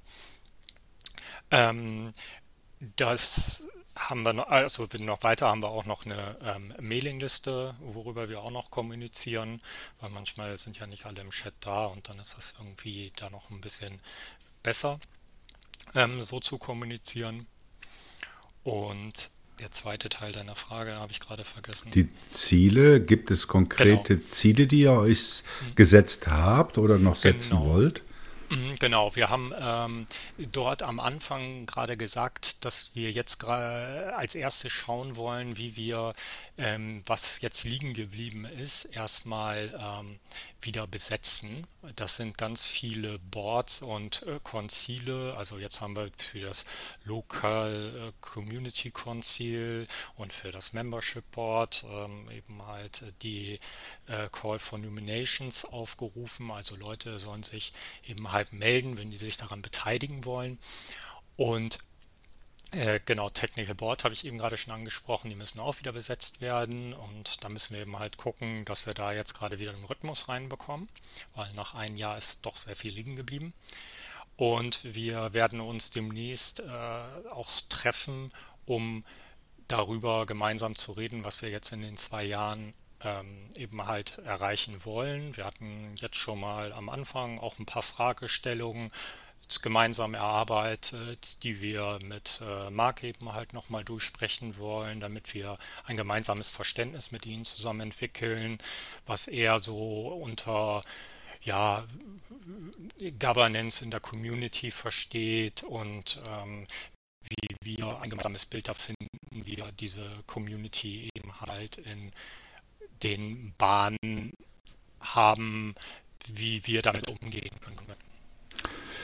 Ja, wunderbar. Also liebe Hörerinnen und Hörer, jetzt wisst ihr genau, oder wenn es um Verhaltensregeln oder darum geht, äh, an wen man sich wendet, wenn man mit Ubuntu arbeitet und da mitarbeiten, einspringen, sich beschweren, äh, mitreden möchte, dann wisst ihr genau, an wen ihr euch wenden könnt, nämlich an das Ubuntu Community Council oder an den Thorsten Franz. Aber Thorsten, wenn wir das Thema jetzt mal verlassen und wieder zu dir zurückkommen, ähm, was sind deine aktuellen Themen oder Projekte, an denen du arbeitest, mal abgesehen vom Konzil? Ich habe da noch so ein paar andere Tätigkeiten, die da im Ubuntu-Kontext sind. Das ist einerseits das äh, ubuntuusers.de Portal, das ich schon seit Jahren äh, betreue und äh, dort als äh, Projektleiter auch momentan äh, eben halt aktiv bin. Ähm, das ist seit Jahren immer wieder mal mehr, mal weniger ähm, äh, zeitintensiv. Ähm, das äh, beschäftigt mich ja seit 2008 bin ich, glaube ich, in das Team von Ubuntu Users gegangen. Also schon sehr lange dabei. Und eine andere Sache, die mich auch noch immer wieder weiter beschäftigt und wo ich auch niemals mit fertig sein werde und was ich auch immer wieder mache, ähm, sind äh, Übersetzungen. Ähm, das ist eben halt auch für viele Leute sehr wichtig, dass sie ähm, ein Ubuntu nicht nur auf Englisch äh, bekommen, sondern dass sie auch äh, das in deutscher Sprache angucken können. Und da bin ich eben halt auch engagiert mit anderen äh, die eben halt immer wieder um die deutsche Sprache kämpfen und dort äh, die schönen Worte ähm, in Ubuntu reinbringen. Und äh, dort äh, sind wir eben halt niemals am Ende, weil die Entwickler machen ja auch immer weiter und setzen immer wieder neue Worte rein, die wir dann wieder übersetzen müssen.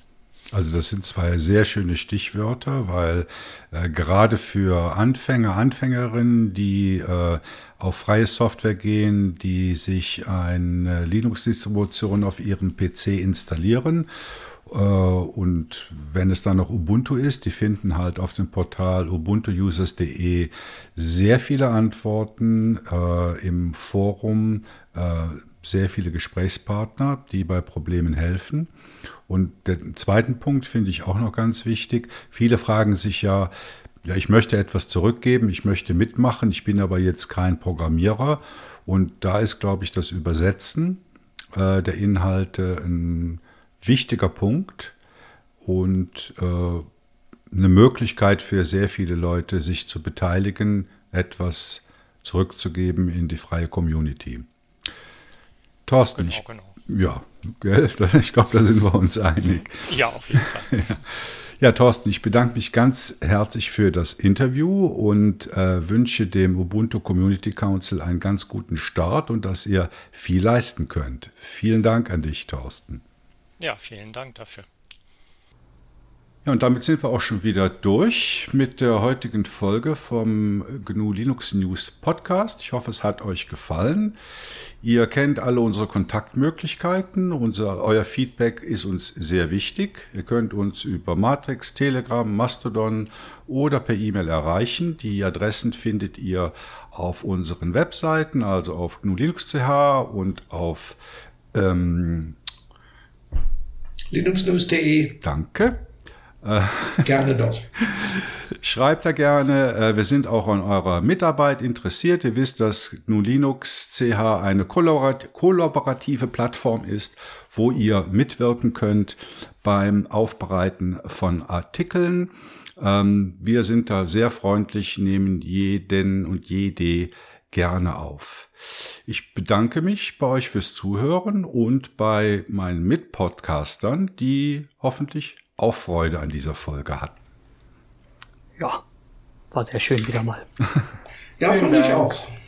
Bis bald. Okay. Und einen schönen tschüss, Abend. Ja, wir hören tschüss. uns, also wir wünschen euch allen natürlich noch einen gesunden und äh, beschaulichen Advent und werden uns dann erst im neuen Jahr wieder hören. Also rutscht gut rüber. Bis dann, macht's gut. Ciao. Und vor allem bleibt gesund.